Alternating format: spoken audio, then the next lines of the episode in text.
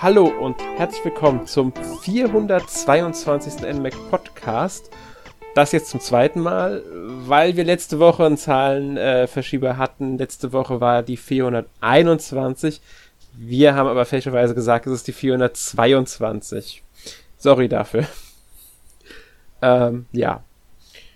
Und jetzt halt die richtige 422. Heute mit mir Alex. Und bei mir sind heute Erik. Hallo Erik. Ja, hallo Alex. Große Überraschung, ich bin bei einem Podcast zu einer Direct dabei. Ja, und. Das stimmt, ja. ja und äh, hi Sören. Ja, guten Tag ihr beide und guten Tag Hörerinnen und Hörer. Ja, hallo Hörer da draußen. Auch von mir an Sören noch ein Hallo. Ähm, Erik hat schon gesagt, wir sprechen natürlich über die Nintendo Direct vom 9. Februar hat Nintendo natürlich kurzfristig wieder mal angekündigt, weswegen wir unser eigentlich geplantes Thema Einflüsse von Zelda 2 auf andere Spiele verschoben haben. Das werden wir aber dann in möglichst naher Zukunft, also sobald der Plan es zulässt, nachholen. Ähm, ja, wir wollen uns aber halt der Direct widmen. War ja dann doch etwas größer das Ganze mit 40 Minuten.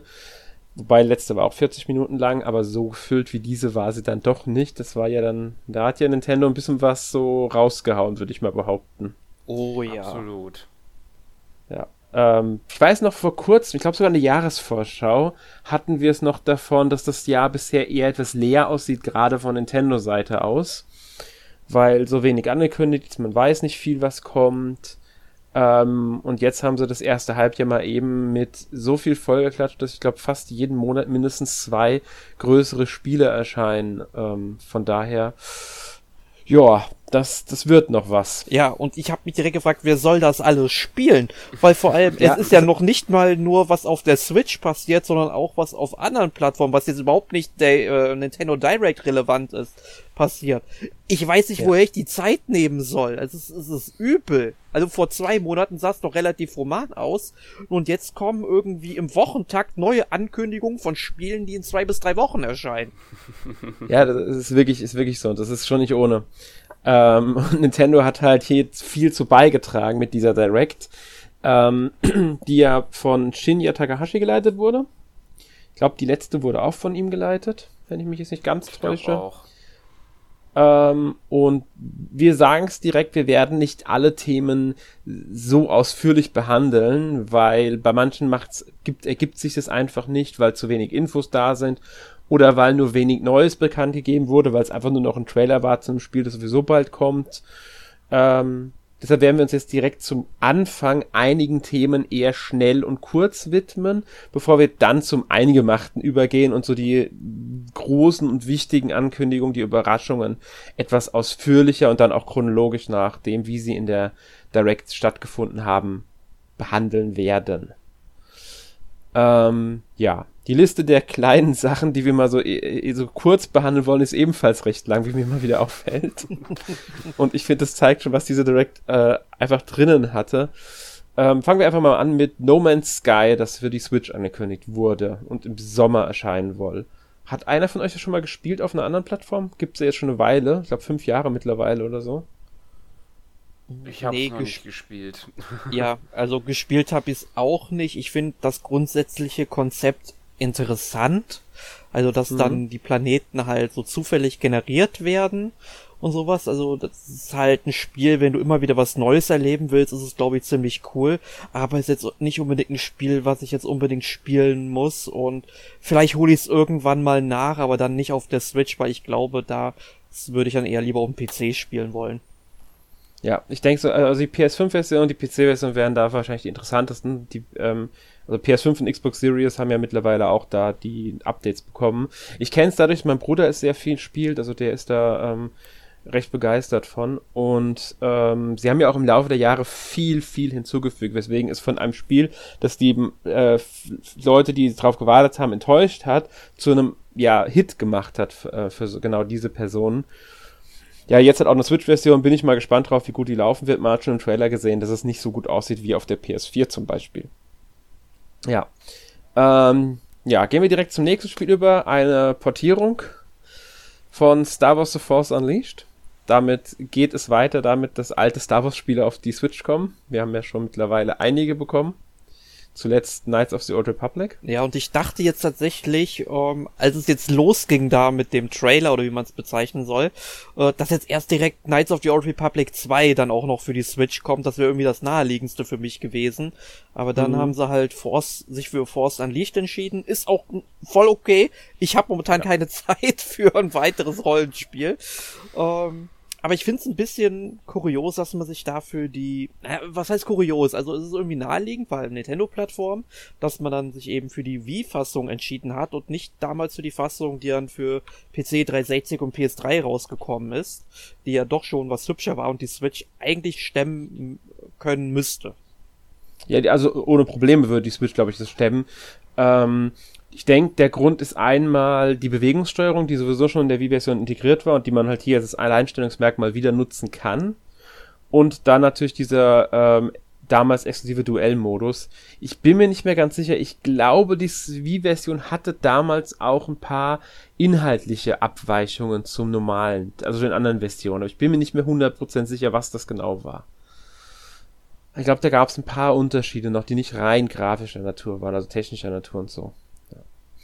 Ähm, ja, auf jeden Fall schön, dass es kommt. Ich hätte jetzt eine Portierung der ähm, anderen Version besser gefunden, vielleicht bereichert um eben diese Bewegungssteuerung und den Duellmodus. Aber okay, nehmen Sie halt die Version als Grundlage. Mal schauen, wie das dann wird. Erscheint ja auch schon am 20. April. Ja.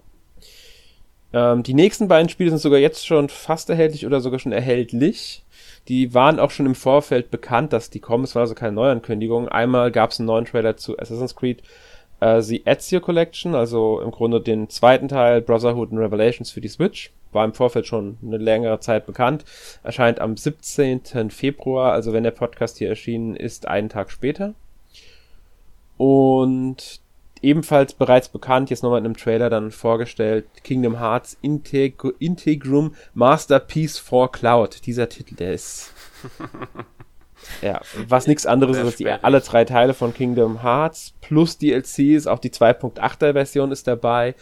Allerdings als Cloud-Versionen, was ich beim dritten Teil und beim 2.8er noch verstehen kann, aber nicht bei 1 und 2. Nee, ganz ehrlich, es sind äh, PS2-Spiele gewesen, ja. ähm, die in HD neu remastert wurden. Die müsste man irgendwie auf der Switch zum Laufen kriegen. Ja. Auch ohne Cloud-Version. Also ich, ich sag's mal so, ich habe zwar bisher noch keinen Teil der Kingdom Hearts-Reihe wirklich gespielt. Ich besitze alle für PS3 und PS4 ähm, teilweise halt auch doppelt, ähm, will die irgendwann halt nachholen, nur ich kann halt nicht verstehen, ich meine gut, beim Dreier kann ich es wegen der technischen Limitierung der Switch nachvollziehen, aber halt bei den ersten beiden Teilen warum bringt man das für eine portable Konsole raus?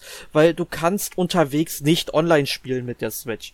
Und äh, Ganz du genau. musst dauernd mit dem Internet verbunden sein. Und was ich so ähm, an Erfahrungsberichten da schon gelesen habe, läuft das nicht ganz rund auf der Switch. Also das ist da doch. Es kommt aufs Spiel an, muss man hier ein bisschen einschränken. Mhm. Control wurde da, wurde sehr gelobt dafür, wie gut es läuft. Ach, tatsächlich. tatsächlich. Ja, da war ich auch überrascht. Also Control soll sehr, sehr gut laufen. Wie auch immer das dann gemacht, hingekriegt wurde. Da gibt es sogar die Möglichkeit zwischen verschiedenen Modi. Einmal einen Modus, in dem es besser aussieht, dafür aber nicht so flüssig läuft. Einen Modus, also einen Performance-Modus, in dem es besser läuft dann noch dazu. Ähm, was ich sehr schön finde, das haben halt andere Cloud-Versionen nicht. Ich weiß aber auch nicht, wie es bei allen Cloud-Versionen ist. Zum Beispiel zu Marvel's Guardians of the Galaxy habe ich ja gar nichts gehört. Während ich glaube, es war ähm, das, also dieses eine Spiel mit den Ratten, ich komme gerade nicht auf den Titel, ähm, ich komme nicht auf den Titel, das haben wir sogar nominiert gehabt bei Technik-Kategorie bei den NMAC Awards.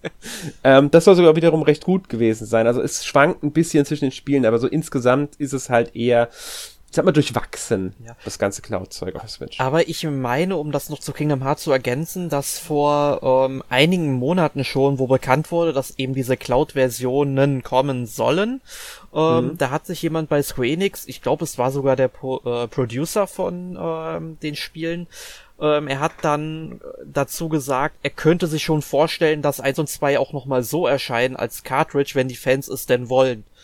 Mhm. Ähm, das ist halt immer ja. so eine schöne Square Enix ähm, die haben sie damals ja auch schon bei Adventures of Mana halt getätigt und da wollten mhm. die Fans ja auch, dass das noch in den Westen kommt für die Vita äh, und das kam dann irgendwann auch. Also ich möchte es nicht ganz ausschließen, aber aktuell, wenn man Fan der Reihe ist und jetzt keine Möglichkeit hat, die Spiele auf PS2, 3, 4 oder PS5 oder welchen System auch immer zu spielen, ähm, dann sieht das halt momentan nicht so rosig aus. Ja, ähm, sind auch bereits erschienen, direkt nach der Präsentation. War aber auch schon bekannt, der Release-Termin. Ich, ich meinte, war von, so, das war jetzt auch keine große Neuerung, ähm, weil die eh schon angekündigt waren für genau, ich glaube sogar für den 9., vielleicht auch für den 10., ich bin mir nicht mehr ganz sicher. Ja. Ähm, danach kam aber eine Neuankündigung und zwar Portal Begleiter Kollektion. Im Grunde Portal 1 und 2 für die Switch. Nicht als Cloud-Version, sondern wirklich für die Switch portiert. Finde ich eine schöne Sache. Wer ja. Portal noch nicht gespielt hat, kann das spielen. Ich denke, es ist auch recht gut geeignet für unterwegs mal noch ein bisschen spielen. Es gibt einen Splitscreen-Mehrspielermodus. Also finde ich eigentlich eine schöne Sache, weil es sind ja auch, ich glaube, beides PS3-Spiele gewesen, oder? Ja, kam, also ja. ich meine, ich hätte Portal 2 auch für die 360 und den ersten habe ich für den PC. Kann auch sein, dass ich den zweiten mittlerweile auch schon auf Steam irgendwo habe bei den, bei der Massen an Spielen, die ich da irgendwie durch Bundles gekauft habe oder mal für einen Euro, wenn es im Sale war. Ähm, gespielt tatsächlich noch nicht, aber das Konzept finde ich interessant und es gab ja auch so eine Art Portal Gun, glaube ich, im ersten Darksiders, wenn mich das richtig ähm, wenn ich mich da richtig Ja, erinnere. es gab sowas in der Richtung, genau. Genau, und das da fand ich da auch schon. Lassen. Da fand, das fand ich halt auch schon super interessant und wird irgendwann mal Zeit, dass ich die beiden Spiele nachhole. Mal gucken, ob ich mir die Spiele vielleicht nochmal auf der Switch hole. Ja. ja. Sören? Ich muss die auch noch nachholen. Hab auch viel Gutes darüber gehört, über die beiden Spiele. Mhm. Ja, ich habe es selbst noch nicht gespielt. Ähm, doch, stimmt nicht, stimmt nicht ganz. Ich habe den ersten Teil zum Teil mal gespielt also angespielt, sagen wir mal so. Ähm, aber nicht sehr weit, bin ich ganz ehrlich. Hat mir gefallen, muss ich das sagen, aber ich habe es halt nicht selbst besessen, deswegen konnte ich es nicht spielen und ja, ich müsste es mittlerweile, glaube ich, auf der auf PC haben. Ich bin mir echt gerade gar nicht sicher. Es ist halt, ja. Ähm, aber Switch, ja, nett. Finde ich, finde ich eine schöne Portierung. Ähm, Sören, was haben wir denn als nächstes auf dem Plan stehen? Ja, das nächste Spiel ist ähm, ein kleiner, oder es wurde kurz behandelt, Triangle Strategy, was ja auch schon recht bald erscheint, am 4. März 2022. Äh, ein kleiner Trailer, der nochmal ein paar Spielszenen gezeigt hat und eine neue Demo angekündigt hat, die die ersten drei Kapitel zeigt und man den Speicherstand auf das Hauptspiel dann äh, transferieren kann, sozusagen. Ja. Die ist auch schon erhältlich, also direkt nach Präsentation erschien die Demo. Und das ist auch so ein typisches genau. Square Enix-Ding. Das haben sie schon bei Brave Default, ich glaube, allen drei Teilen sogar gemacht.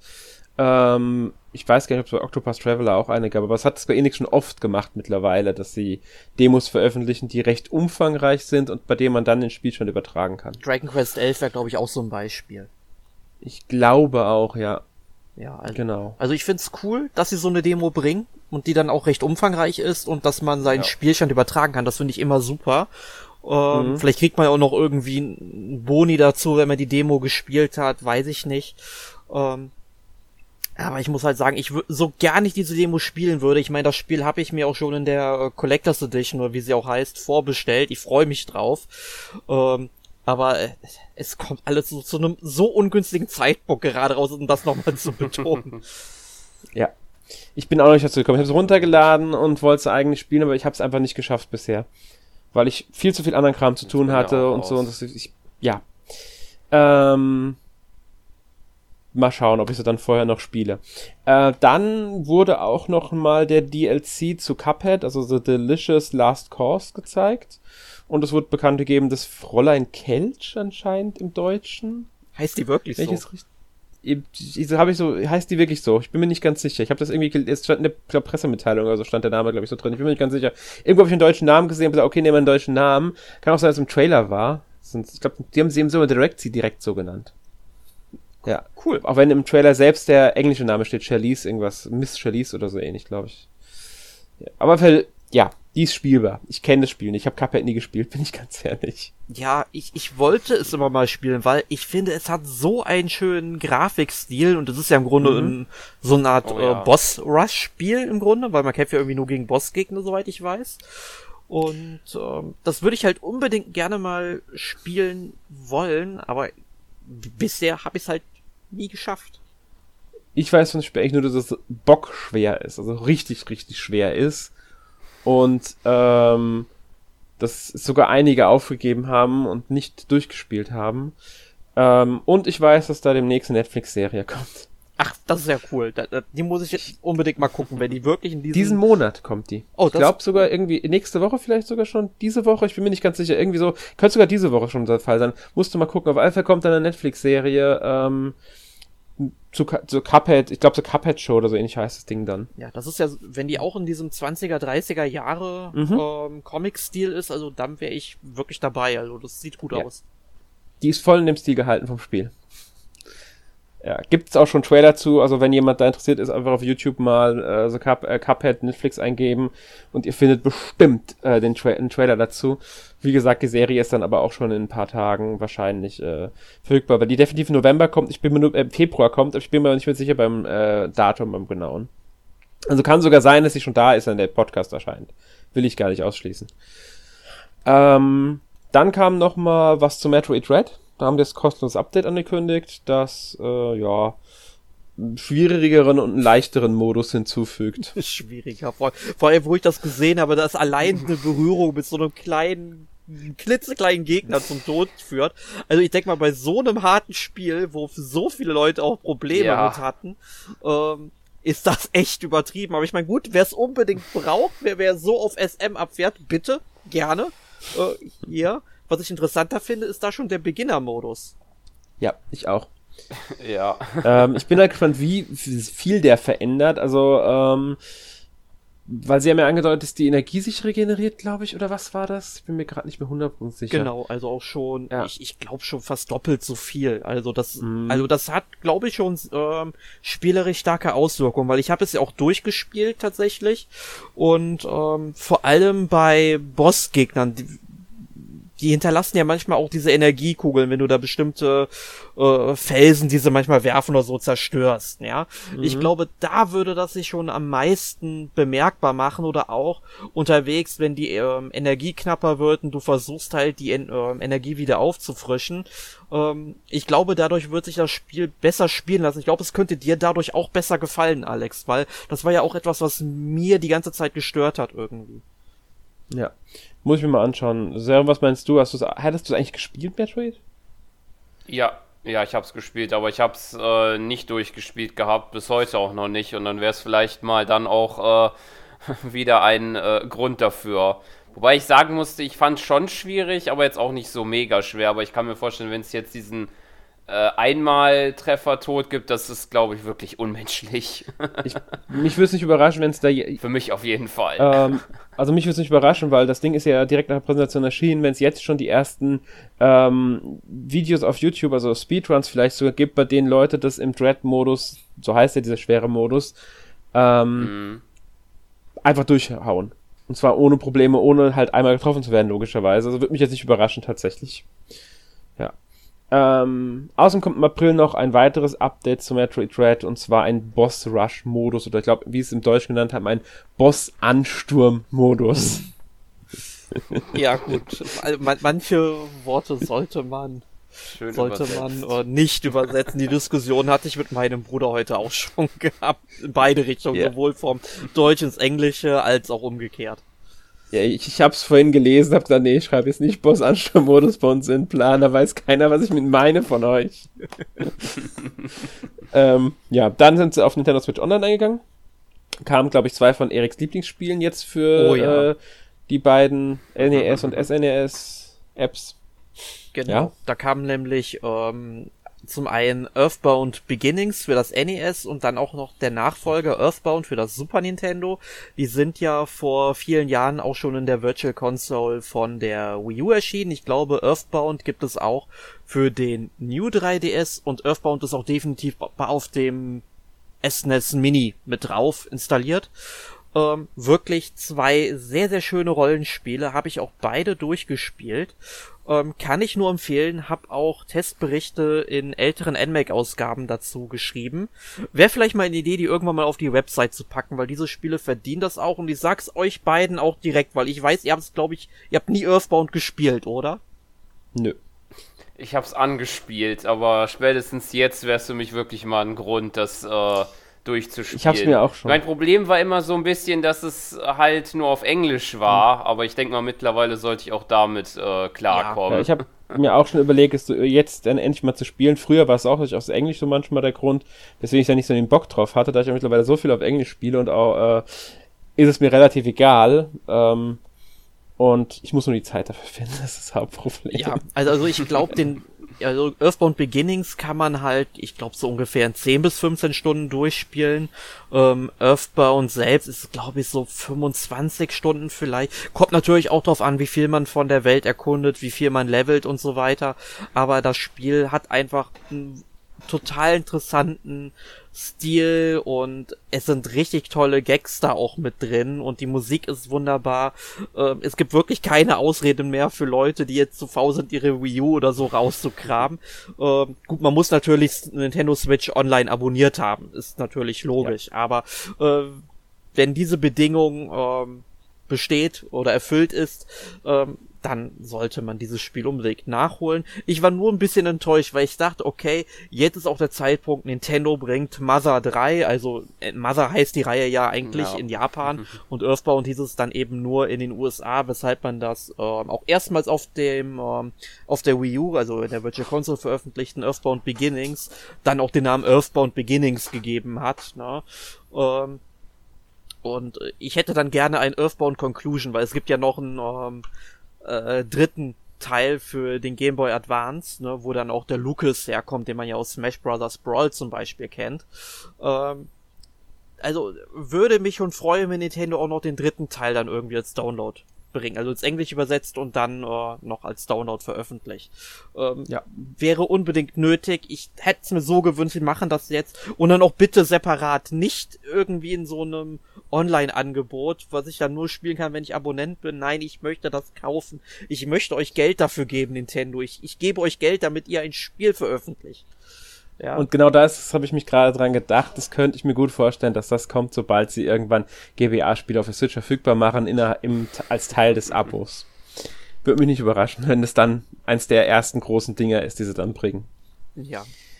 Ja. Ähm, gut, gehen wir mal weiter.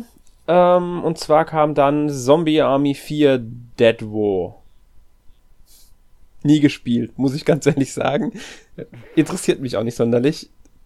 Ich weiß, es gibt garantiert Fans davon. Porti ist ja eine Portierung. Das Spiel ist schon eine längere Zeit, glaube ich, für die PS4, Xbox One, PC erhältlich. Wenn ich mich nicht ganz täusche. Ist sehr stark auf Koop ausgelegt, bis zu vier Spieler. Ähm, man kämpft sich halt durch Nazi-Zombie-Horden meine, ja. zwischen Nazis und Zombies gibt es ja auch keine großen Unterschiede eigentlich. Ja. Genau. Ja. Und erscheint halt ab 26. April. Ja. ja. War aber, glaube ich, auch im Vorfeld schon bekannt, dass das Spiel kommt. Deswegen war das auch so ein kurzer Trailer. Ähm, dasselbe gilt für das übernächste Spiel, das ich jetzt mal kurz vorziehe, weil äh, selbe Prinzip. Demon Slayer Kimetsu äh, no Jaiba The Hinokami Chronicles. Ähm, ist auch einfach nur ein Port von einem Spiel, das im Oktober 2021 für PlayStation-Konsolen, Xbox-Konsolen und PC erschienen ist. Kommt jetzt am 10. Juni dann auch noch auf die Switch. Erik und ich haben es gespielt, das weiß ich. Genau, ich habe es auch äh, durchgespielt und ich kann es auch empfehlen. Also mir gefällt es. Ähm, ich finde es nur so ein bisschen schwierig, ähm, so in die Story so reinzukommen. Das äh, setzt sich nachher alles wunderbar zusammen in diesem Spiel, finde ich. Also man mhm. versteht schon, worum es geht. Ähm, ich glaube, wenn man den ähm, Anime gesehen hat, oder zumindest die erste Staffel vom Anime und dann auch noch die ersten Folgen von der zweiten Staffel oder halt den Film Mugen Train, weil das ist ja im Grunde dasselbe, ähm, dann kommt man da noch ein bisschen besser mit klar, weil mittlerweile habe ich auch die erste Staffel gesehen, die mir auch sehr gut gefallen hat. Ähm, mhm ja, also kann, kann ich empfehlen, wer so Anime-Spiele mit viel Story mag. Man muss sagen, Gameplay ist eher, sag ich mal, ähm, dürftig. Ja, das stimmt. Ähm, ja, es richtet sich ganz klar an Fans. Ähm, wenn man die Manga-Reihe gelesen hat, kann man natürlich dann auch was mit anfangen. Also man muss nicht zwingend nur den Anime gesehen haben. Aber das Spiel orientiert sich halt sehr stark am Anime und nutzt auch Szenen aus dem Anime direkt heraus. Ähm, ja, genau. Erscheint, wie gesagt, am 10. Juni. Gut, dann gehen wir mal ein Spiel zurück in unserem Plan. Äh, Getsu Fuma Den Undying Moon, das ja schon vor einer Weile für den PC zumindest als Early Access Version erschienen ist. Mhm. Bin mir gar nicht sicher, ob das auf dem PC schon äh, dann irgendwann auch in die normale Version gegangen ist. Ich habe es nicht mehr so verfolgt gehabt. Und das ist dann halt bei der, also bei der Direct gesagt, nur vorgestellt worden im Trailer und gesagt worden, ja, jetzt ist erhältlich, fertig. Ja, also ich kann ähm, dir sagen, ich habe nämlich äh, direkt nochmal simultan jetzt rein, äh, nicht jetzt gerade, aber vor ein paar Tagen reingeschaut. Da war es jetzt noch im Early Access, also gestern oder wann auch immer. Ähm, mhm.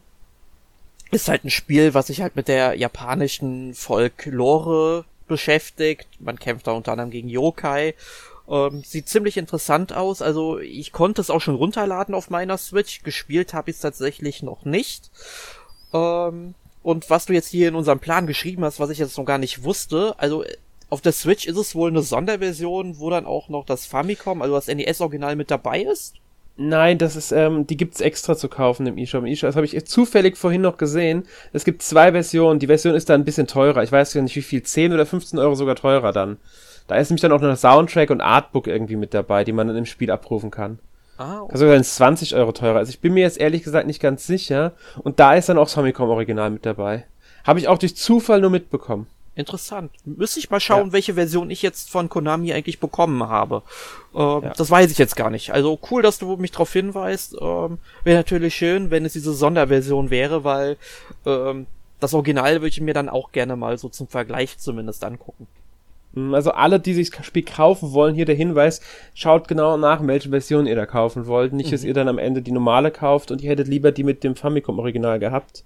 Wobei ich glaube, es müsste auch einen Upgrade geben dafür, dass man im Grunde nur den äh, nochmal ein extra, also im Grunde die extra Inhalte nachträglich kaufen kann. Das gab es bisher bei fast je, bei eigentlich so gut wie jedem Spiel, das so eine Sonderversion hatte auf der Switch. Also da würde ich mir jetzt nicht die großen Sorgen machen.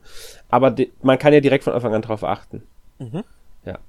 Gut, äh, gehen wir mal direkt weiter. Dann kommen wir zu Lego Brawls, das mir bisher nichts gesagt hat. Das, kanntet ihr das schon vorher? Nee. Nee, ja, ist es ist im Grunde ein Smash Bros. mit Lego. Mehr ist es nicht. Man kann also einen Charakter äh, entwerfen, man schaltet im Laufe des Spiels neue äh, ja, Kleidungsstücke, also Sachen für den Editor frei. Interessanterweise ist das Spiel bereits im September 2019 für Apple Arcade erschienen. Ja, ich, ich glaube, daran wird es auch liegen, dass es uns nichts sagt.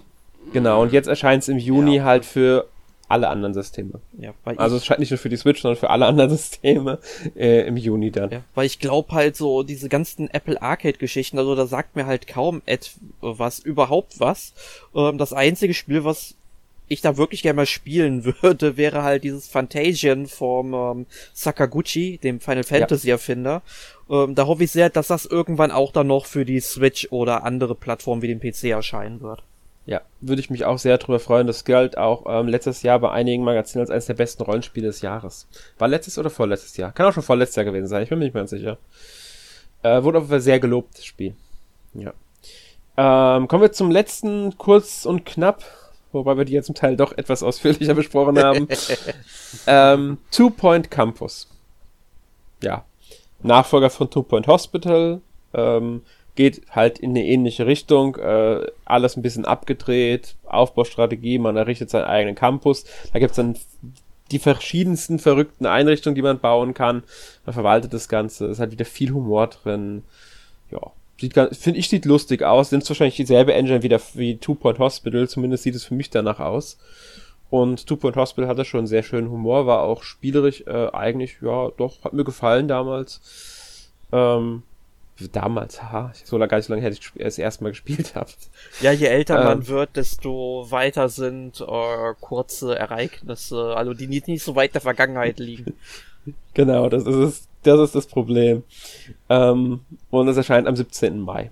Ich glaube, der Termin war sogar neu. Ich bin mir nicht ganz sicher. Ich hatte ihn noch nicht im Kopf, aber es kann auch sein, dass er schon bekannt war und ich es aber nicht mitbekommen habe. Ich finde, das Spiel ja. ähm, sieht auch ganz lustig aus. Ähm, weiß mhm. jetzt nicht, wie gut das auf der Switch laufen wird, muss, muss äh, wird sich dann zeigen, wenn es dann draußen ist. Aber ich finde es halt unter dem Aspekt interessant, weil ich ja aktuell auch tatsächlich ähm, in der Ver äh, ja jetzt nicht direkt in der Verwaltung, aber zumindest innerhalb des Verwaltungsapparats der Uni ähm, angestellt bin und ähm, aus dem Blickwinkel mal auf so ein Spiel zu schauen, die Möglichkeit hat man auch nicht jeden Tag.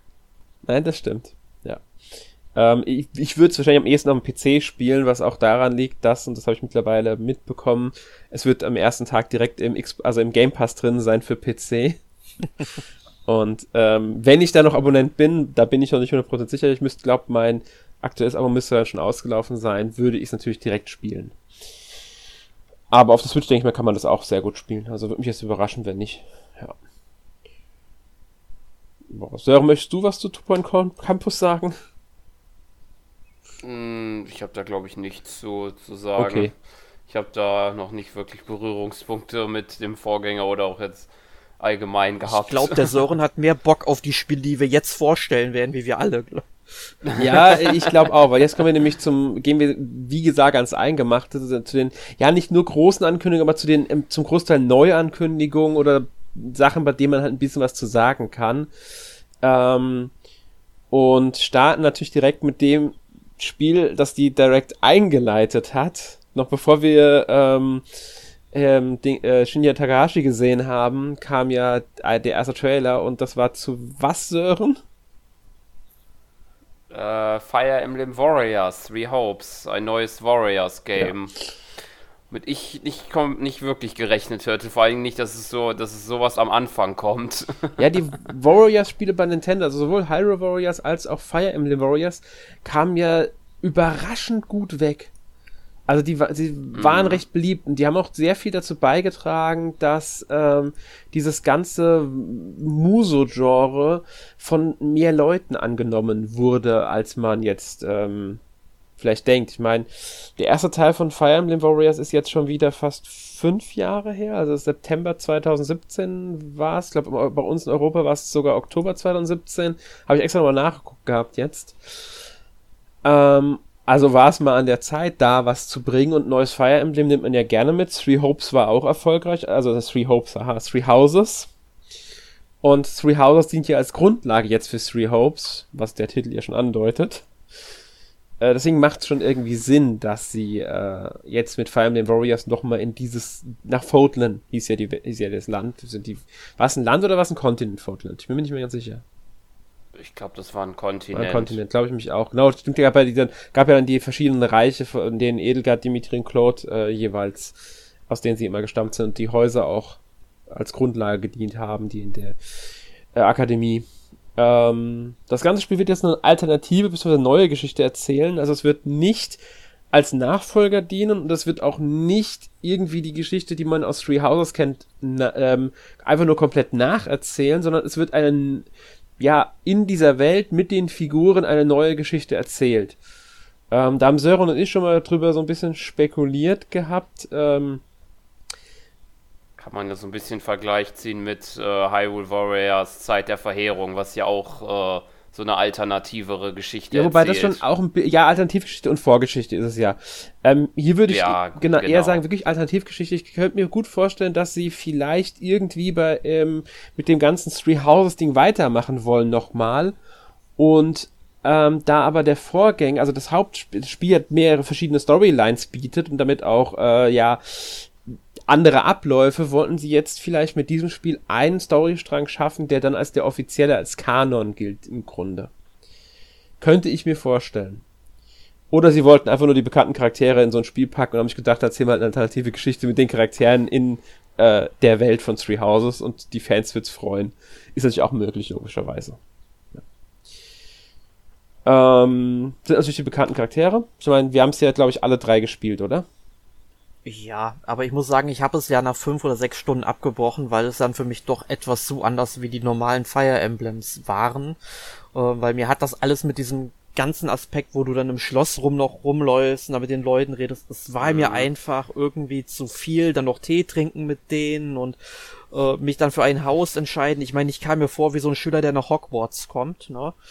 Und ich, ich habe Der Vergleich wurde oft gebracht. Ja, ich meine, ich habe mich dann hier für Haus Slytherin entschieden, hier mit Edelgard natürlich, ne, die die so äh, in dunkel gekleidet sind, gefiel mir irgendwie am besten. Ich will's äh, ich will dem Spiel irgendwann noch mal eine Chance geben, weil ich weiß, es ist ein gutes Spiel und die Sachen, die ich so gesehen habe, die waren ja jetzt nicht schlecht, aber es hat mich zu dem Zeitpunkt einfach ähm, nicht so ganz angesprochen. Ähm, und deswegen, ich bin natürlich jetzt auch auf das Warriors-Spiel gespannt, weiß jetzt allerdings nicht, ob ich das unbedingt direkt zum Release spielen möchte oder ob ich zumindest, um die Charaktere einmal ähm, kennenzulernen, so wie sie erdacht worden sind, mir erstmal angucken will, weil ich will nicht zu viel aus einem ähm, äh, Spiel rausnehmen, was jetzt nicht unbedingt Kanon dann halt ist, ja, ähm, um mir dann das eigentliche Spielvergnügen so ein bisschen zu verwässern, äh, wenn ihr versteht, was ich meine. Ja, ich verstehe es vollkommen. Ich muss auch noch mal überlegen, ich habe es auch nicht in allen äh, Storysträngen jetzt gespielt und nicht mit jedem Haus und so. Da muss man ja echt viel Zeit rein investieren. Und deswegen, ich bin mir noch nicht 100% sicher, aber wahrscheinlich werde ich Fire Emblem Warriors äh, direkt spielen wieder. Ähm, was auch so ein Punkt ist, das hat man im Trailer gesehen auch, ähm, diesen lilahaarigen mit dem Byleth kämpft, also die Protagonistin. Wir sehen hier ja in dem Spiel nur die weibliche Version der, äh, des Protagonisten, der Protagonistin halt. Ähm, ich schließe darauf, dass in dieser Storyline eben nur die Protagonistin existiert und der Protagonist eben nicht. Oder man hat am Anfang des Spiels wieder die Wahl, aber da bin ich mir noch nicht so hundertprozentig. Ich könnte mir gut vorstellen, dass sie sich hier für ja. Three Hopes dazu entschlossen haben, auf die weibliche Version von Byleth zu setzen. Ich denke auch, dass man den Namen hier nicht wählen wird selbst, sondern wirklich mit Byleth dann spielt. Ähm, und ja, dieser lila-haarige, den ich angesprochen habe, äh, das scheint der neue Antagonist zu werden. Zumindest äh, wirkt es so. Und Sören hat mir bestätigt, kannst du ja nochmal sagen, der ist scheinbar nicht bekannt aus Three Houses. Genau, den gab's da noch okay. nicht.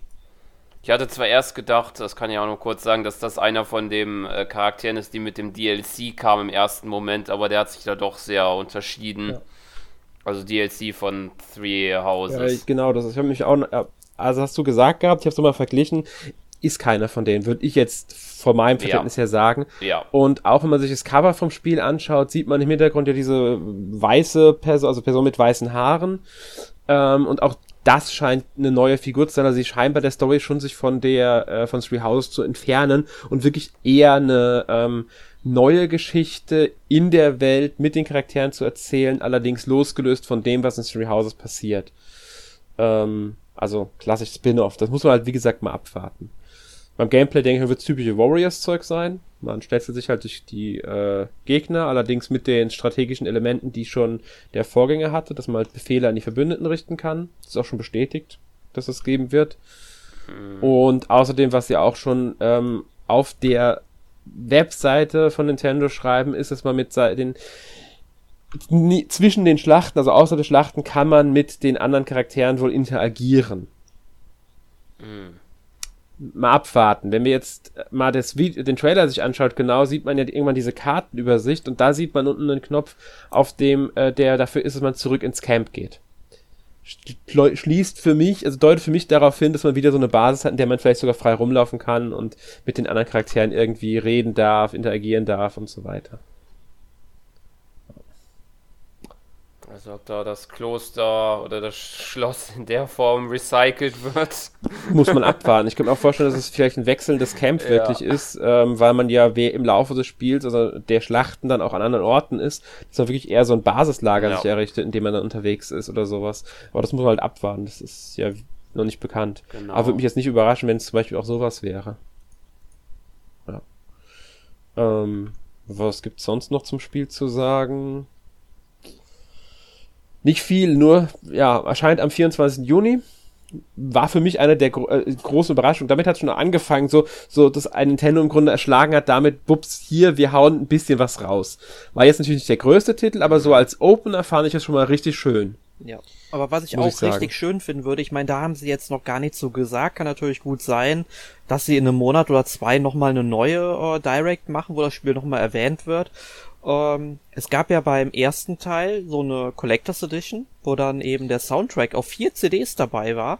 Also mhm. wenn sie so etwas nochmal machen würden, fände ich super. Es gibt eine Collectors Edition. Gibt es tatsächlich? Das, ja, gibt es, ist bekannt. Ja, die wurde schon angekündigt. Die ist angekündigt, wenn man den Trailer auf YouTube einzeln aufruft, wird es sogar am Ende gezeigt, was drinnen ist. Ich bin mir jetzt gerade aber leider nicht mehr sicher, was das war. Ähm, aber die ist tatsächlich bestätigt, diese Collectors Edition. Ähm, haben sie jetzt in der Direct nicht erwähnt, aber wie gesagt, im Trailer auf YouTube, ähm, ich bin gerade dabei, das mal schnell aufzurufen, weil das ist ja ganz schnell gefunden, die Stelle. Okay. Ähm, dann kann ich dir das nämlich auch, kann ich das auch direkt mal sagen. Und zwar wird drinnen sein ähm, ein Artbook, ein Wandbehang mit der Karte von Fodlan, ein Acrylfigurenset mit fünf Charakteren und ein Postkartenset. Ja, Ach. Eine Limited Edition nennen sie es. Ja. Ähm, aber habe ich bisher noch nicht vorbestellbar gesehen. Also ich habe ja ich, ich ich bin nämlich gerade hier simultan dabei, weil sowas muss man sich sichern. Also ich kenne also ja. bei Amazon kann man zum Beispiel aktuell nur die normale Version bestellen. Ich würde mir ja nicht wundern, wenn irgendwie in den nächsten Tagen dann die andere Version hinzugefügt wird. Ja, ich mich auch nicht. Ich bin da schon täglich am gucken, also mehrmals täglich sogar. Also du weißt Bescheid, was du zu tun hast, wenn du die siehst. Hätte ich sowieso gemacht. Super. ja. Ähm, und damit wissen es jetzt auch alle Hörer, dass das äh, erscheinen wird und wer sich dafür interessiert, sollte vielleicht mal einen Blick drauf haben. Wenn sie nicht sogar schon ausverkauft ist, wenn der Podcast erscheint, wissen wir ja nicht. Ähm, gut, gehen wir mal weiter zum nächsten Spiel, das auch nochmal gezeigt wurde, jetzt keine Neuankündigung war, und zwar Advance Wars 1 und 2 Reboot Camp. Ich glaube, Sören, du freust dich ja sehr darauf. Ja, schon. Ja. äh, meine Kindheit aufleben lassen mit dem Spiel. Ich habe, glaube ich, die ersten ja, beiden Teile nie gespielt. Ich, ich habe erst auf dem DS irgendwie gespielt, die, die Reihe. Ja, was gibt's zu sagen zum Spiel, Sören? Ja, es gibt ähm, englische Synchronisation, die äh, oder generell Synchronisation, aber wahrscheinlich ausschließlich englische. Texte natürlich auf Deutsch. Ja, das ist noch nicht ganz bekannt. Ich habe jetzt Englisch in meinen Plan geschrieben, weil das bisher das einzig Bestätigte ist. Ich habe nichts dazu gefunden, mm. ob es jetzt auch äh, deutsche Sprachausgabe geben wird, aber ich rechne bei dem Spiel jetzt eher nicht damit. Ja, ja ist noch eine auch. japanische. Ja, genau. Ja wie bei Fire Emblem, da war es ja auch nur Englisch und äh, Japanisch. Genau, aber Texte gibt es definitiv auf Deutsch, Englisch, Französisch, Spanisch, Niederländisch und Italienisch. Ja. Genau. Ja, dann gibt es noch ähm, die beiden Kampagnen, wo auch erstmals äh, Inhalte der, des zweiten Spiels, also Black Hole Rising, gezeigt wurden. Äh, genauso wie einige neue Charaktere. Ähm, und dann äh, kehrt auch der Editor wieder zurück, dass man eigene Karten erstellen kann, genauso auch Online-Multiplayer, ja. der ebenfalls verfügbar ist. Und dass man auch die Karten, die man erstellt hat, auch wohl tauschen kann. Was? Oder hochladen kann. Das ist immer schön. Also ich mag solche Editoren immer sehr gerne, da kann man schön viel mitmachen. Und wenn man die dann hochladen kann, ist das noch praktischer. Kann man die tauschen. Und Online-Multiplayer geht mit vier Spielern, also maximal vier Spieler sind wohl beim Spiel genau. Ähm, möglich. Ja, ja? Äh, was ich fragen wollte, weiß man eigentlich, ob es bei diesem Spiel wieder so einen Hot Seat Modus gibt, weil äh, man konnte ja, glaube ich, die ja. ersten beiden Teile zumindest, ich weiß nicht, wie es später auf dem DS war. Ich, ich kenne es halt nur vom ersten Teil, den habe ich nämlich auf der Virtual Console von der Wii U gespielt. Ähm, da konnte man ja quasi dann ja das Gamepad im Grunde weiterreichen und ähm, dann konnte ein Freund dann einfach direkt ähm, seine Züge machen und dann wieder weiterreichen, wenn ich wieder dran bin und so. Ja. Also bestätigt habe ich jetzt noch nichts gelesen, aber was der Trailer zeigt äh, an einer Stelle, dass ja ähm, drei Charaktere, glaube ich, äh, einen Joy-Con verwenden und dann ein vierter einen eigenen. Mhm. Deswegen, also ich würde für mich das jetzt so aussagen, als sei das immer noch Ach, möglich. Ja. Finde ich cool. Finde find ich also wenn es kein Fehler im Video war, ähm, ja. würde ich auch darauf schließen und deswegen, also ich denke auch, dass sie das weiterhin drin haben werden. Ja. Natürlich ist diesmal ein, mittlerweile einfacher, dass man jeder seinen eigenen Controller nutzt und so heutzutage, was auf dem äh, damals auf den GBA war das oder war das noch Game Nee, GBA. GBA ja, genau. noch nicht so möglich war. Aber ich denke mal, dass man das mit zwei Joy-Cons dann und man reicht halt dann herum ohne Probleme spielen könnte. Oder sogar mit einem Joy-Con soll es ja dann sogar möglich sein. Ja. Ja. Ähm, aber mal eine Frage an euch. Was haltet ihr eigentlich äh, vom Grafikstil des Spiels? Ich mag den. Ich finde den ganz äh, sympathisch. Ich auch. Charmant. Ja. Ja. Genau, besonders die Charaktere sehen äh, sehr verspielt und äh, schön äh, designt aus und auch die Spielzeugoptik der Genau, Karten. ich, ich fi- das einzige, also ich mag erstmal die Charaktere, die sind schön animiert, das sieht gut aus, ne? Also da haben sie, sag ich mal, den Pixel-Look gut in so einen ja, Comic-Stil portiert, würde ich mal sagen. Ähm, bei den ähm, Charaktermodellen, was heißt also bei den Modellen von den Panzern, Flugzeugen und so weiter. Da bin ich mir noch nicht so ganz sicher. Das sieht sehr so nach Plastikspielzeug für mich aus. Das werden wir nachher nochmal bei einem anderen Titel haben. Ähm, weiß ich noch nicht so ganz, aber ich glaube, wenn man es selbst dann mal am eigenen Fernseher spielt, dann ähm, sieht es sicherlich noch ein bisschen besser aus als jetzt halt im Trailer. Ähm, ja, das mit dem Plastikspielzeug, erstmal hat mich das ein bisschen an äh, das Remake von Link's Awakening auf der Switch erinnert, muss ich sagen. Aber ich glaube, das ist sogar Absicht. Weil wenn man sich mal genau anschaut, die Spiel, also die Karten sind immer in einer Holzbox drin. Und stehen auf irgendeiner Plattform, einem Tisch oder sowas. Das ist, die haben immer einen Holzrahmen, diese Karten. Und wenn ich mal Screenshots so anschaut, fällt es, fällt sehr schnell auf, dass äh, man im Grunde in einem Holzkistchen die, die, die Spielplattform, also das ganze Spiel spielt. Und damit passt ja dieser äh, Spielzeugcharakter wiederum sehr gut, wie ich finde. Ja. Und ich muss auch sagen, es erinnert mich jetzt vom Stil her so ein bisschen auch an Tiny Metal, was ja im Grunde auch nur von Mhm. ähm, Advance Wars inspiriert ist. Ist auch ein Ja. sehr schönes Spiel, würde ich an der Stelle sagen. Kann man sich gerne so als Einstimmung mal angucken. Gibt's auch im eShop der Switch. Ja, bestimmt Tiny Metal ist da ein guter Vergleich vom Stil her. Nicht 100%, aber es erinnert schon daran, ja. Genau. Ähm, erscheint am 8. April, was jetzt nicht komplett neu war, aber offiziell bestätigt halt. Ich bin mir nicht mehr ganz sicher, wie das war. Ich weiß nur, den Termin habe ich kurz nachdem es verschoben haben, schon auf der Nintendo-Webseite von Amerika gesehen. Ähm, allerdings war der dann irgendwann wieder entfernt. Also denke ich mal, dass sie sich ab unabsichtlich geleakt hatten selbst. Ja.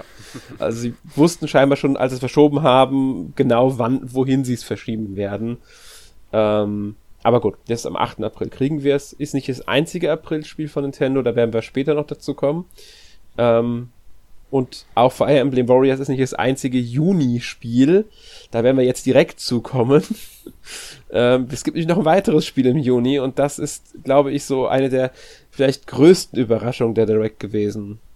Oder, Ja, Erik? Def definitiv. Und das sag ich als Nicht-Fußballfan. Jemand, der sagt, dass Fußball somit die langweiligste Sportart der Welt ist. Und dann kündigt Nintendo einfach einen Nachfolger, also ein weiterer Teil der Mario Strikers Serie an. Also zwar äh, Mario Strikers Battle League Football. Und ich bin totales Mäuschen gewesen, weil ich habe Mario Strikers Charged Football auf der Wii mit einem äh, mit meinem besten Kumpel damals rauf und runter gespielt und das erste, was ich dem so an dem Tag eben äh, geschickt habe und nicht nur das einzige, wo als die Direct lief, ey Alter, neues Mario Strikers für die Switch, ne? Und äh, der ist voll ausgeflippt, als er das gehört hat. Also äh, da weiß ich schon, ich werde das sehr viel mit dem spielen, vermutlich. Mhm. Ähm, ich finde sehr interessant, dass es nicht ganz genau, aber fast genau 15 Jahre nach dem äh, letzten Teil, also Charged auf der Wii kommt. Ja, stimmt. Mhm. Wir werden, wir Lange werden her. alt. Lang, lang ist Ja. her. Es ist, es ist, also es ist, äh, ich glaube, nicht ganz zwei Wochen später, am 25. Mai 2007 kam das Spiel damals, übrigens damals erstmals in Europa. Die anderen, äh, Japan musste sogar noch bis zum 20. September in dem Jahr warten. Die ähm, USA mussten bis, also Nordamerika bis zum 30. Juli und sogar Australien musste noch ein paar länger warten, bis zum 7. Juni. Also Europa war damals am, als erstes dran. Beim ersten äh, Ma ähm, Mario Strikers übrigens auch.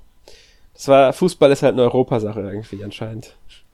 Ja. Ähm, und jetzt halt ähm, das neue weltweit natürlich am selben Tag, 10. Juni und damit halt knapp zwei Wochen nach dem 15. Jubiläum der Reihe.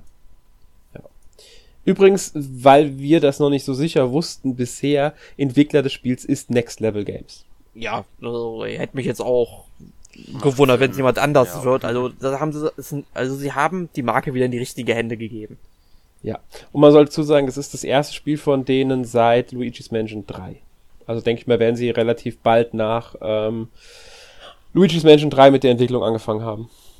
Ja, ja. würde ich sagen. Und ich finde, ja. das sieht man auch, also was man da jetzt im Trailer gesehen hat. Ich meine, gut, das Spiel kommt im Juni, also in vier Monaten. Sprich, das Spiel ist fast fertig. Ähm, also man merkt schon, dass da sehr viel Arbeit und Mühe reingeflossen ist. Also es sieht für mich alles ziemlich gut aus. Ist auch so ein Thema, das sich durch die Direct gezogen hat. Spiele, die sehr bald kommen, weil sie haben sich ja wirklich aufs fast, fast vorwiegend, also fast ausschließlich aufs erste Halbjahr bezogen. Und die meisten Spiele, die dann auch wirklich von Nintendo selbst angekündigt wurden mit Datum, wirkten sehr, sehr fertig. Also da merkt man, dass sie schon lange in Entwicklung sind und ähm, ja, Nintendo hat halt sich gedacht, man kündigt lieber ein bisschen kurzfristiger an als zu früh. Mhm. Habe ich so das Gefühl. Ähm, ja. Mario Strikers natürlich typisch 5 gegen 5. Aber es gibt da eine Änderung, Sören. Das heißt, darauf hast du mich sogar aufmerksam gemacht. Ja, genau, denn diesmal ähm, im V-Teil war es ja noch so, dass man nur halt einen ähm, Hauptcharakter der Reihe, sag ich jetzt mal, ähm, auswählt ähm, der dann als Kapitän fungiert und dann halt die übrigen drei Plätze. Der, äh, der Torwart ist ja halt festgelegt. Das war damals ein Critter, jetzt ist es ja sogar Bum Bum. Nicht mehr einer der Donkey Kong Krokodile. ähm, aber diesmal ist es halt so, dass das ganze Team aus äh, vier frei wählbaren Charakteren besteht aus dem Mario-Universum. Ja. Und da ist uns aufgefallen im Trailer, dass ähm, tatsächlich gerade mal zehn Charaktere drin sind. Also es gibt also diese eine Szene, in der der Online-Multiplayer gezeigt, nee, doch, der Online-Multiplayer ist, glaube ich. Auf jeden Fall wird da gezeigt, dass ja. dann vier, äh, zwei Mannschaften, nee, acht Spieler wird gezeigt, genau, dass acht Spieler in einer Konsole spielen können. Ähm, und da ist zu sehen, dass halt jeder einen gewählt hat. Und oben am Rand sieht man so ein Auswahlmenü der Charaktere. Und das sind gerade mal, sind halt nur zehn Charaktere. Und viel mehr Platz ist nicht. Also ich würde sagen, maximal sechs weitere Charaktere würden noch hinpassen, eher vier. Ähm, wobei ich mir gar nicht so sicher bin, ob da überhaupt noch was kommt, weil die zehn Charaktere, die man da so hat, also Mario, Luigi, Bowser, Peach, Rosalina, Toad, Yoshi, Donkey Kong, Wario und Waluigi sind so die Standards, würde ich sagen. Also ich, klar gibt's noch Möglichkeiten wie Diddy oder Bowser Jr., aber fehlt euch jemand Bestimmtes?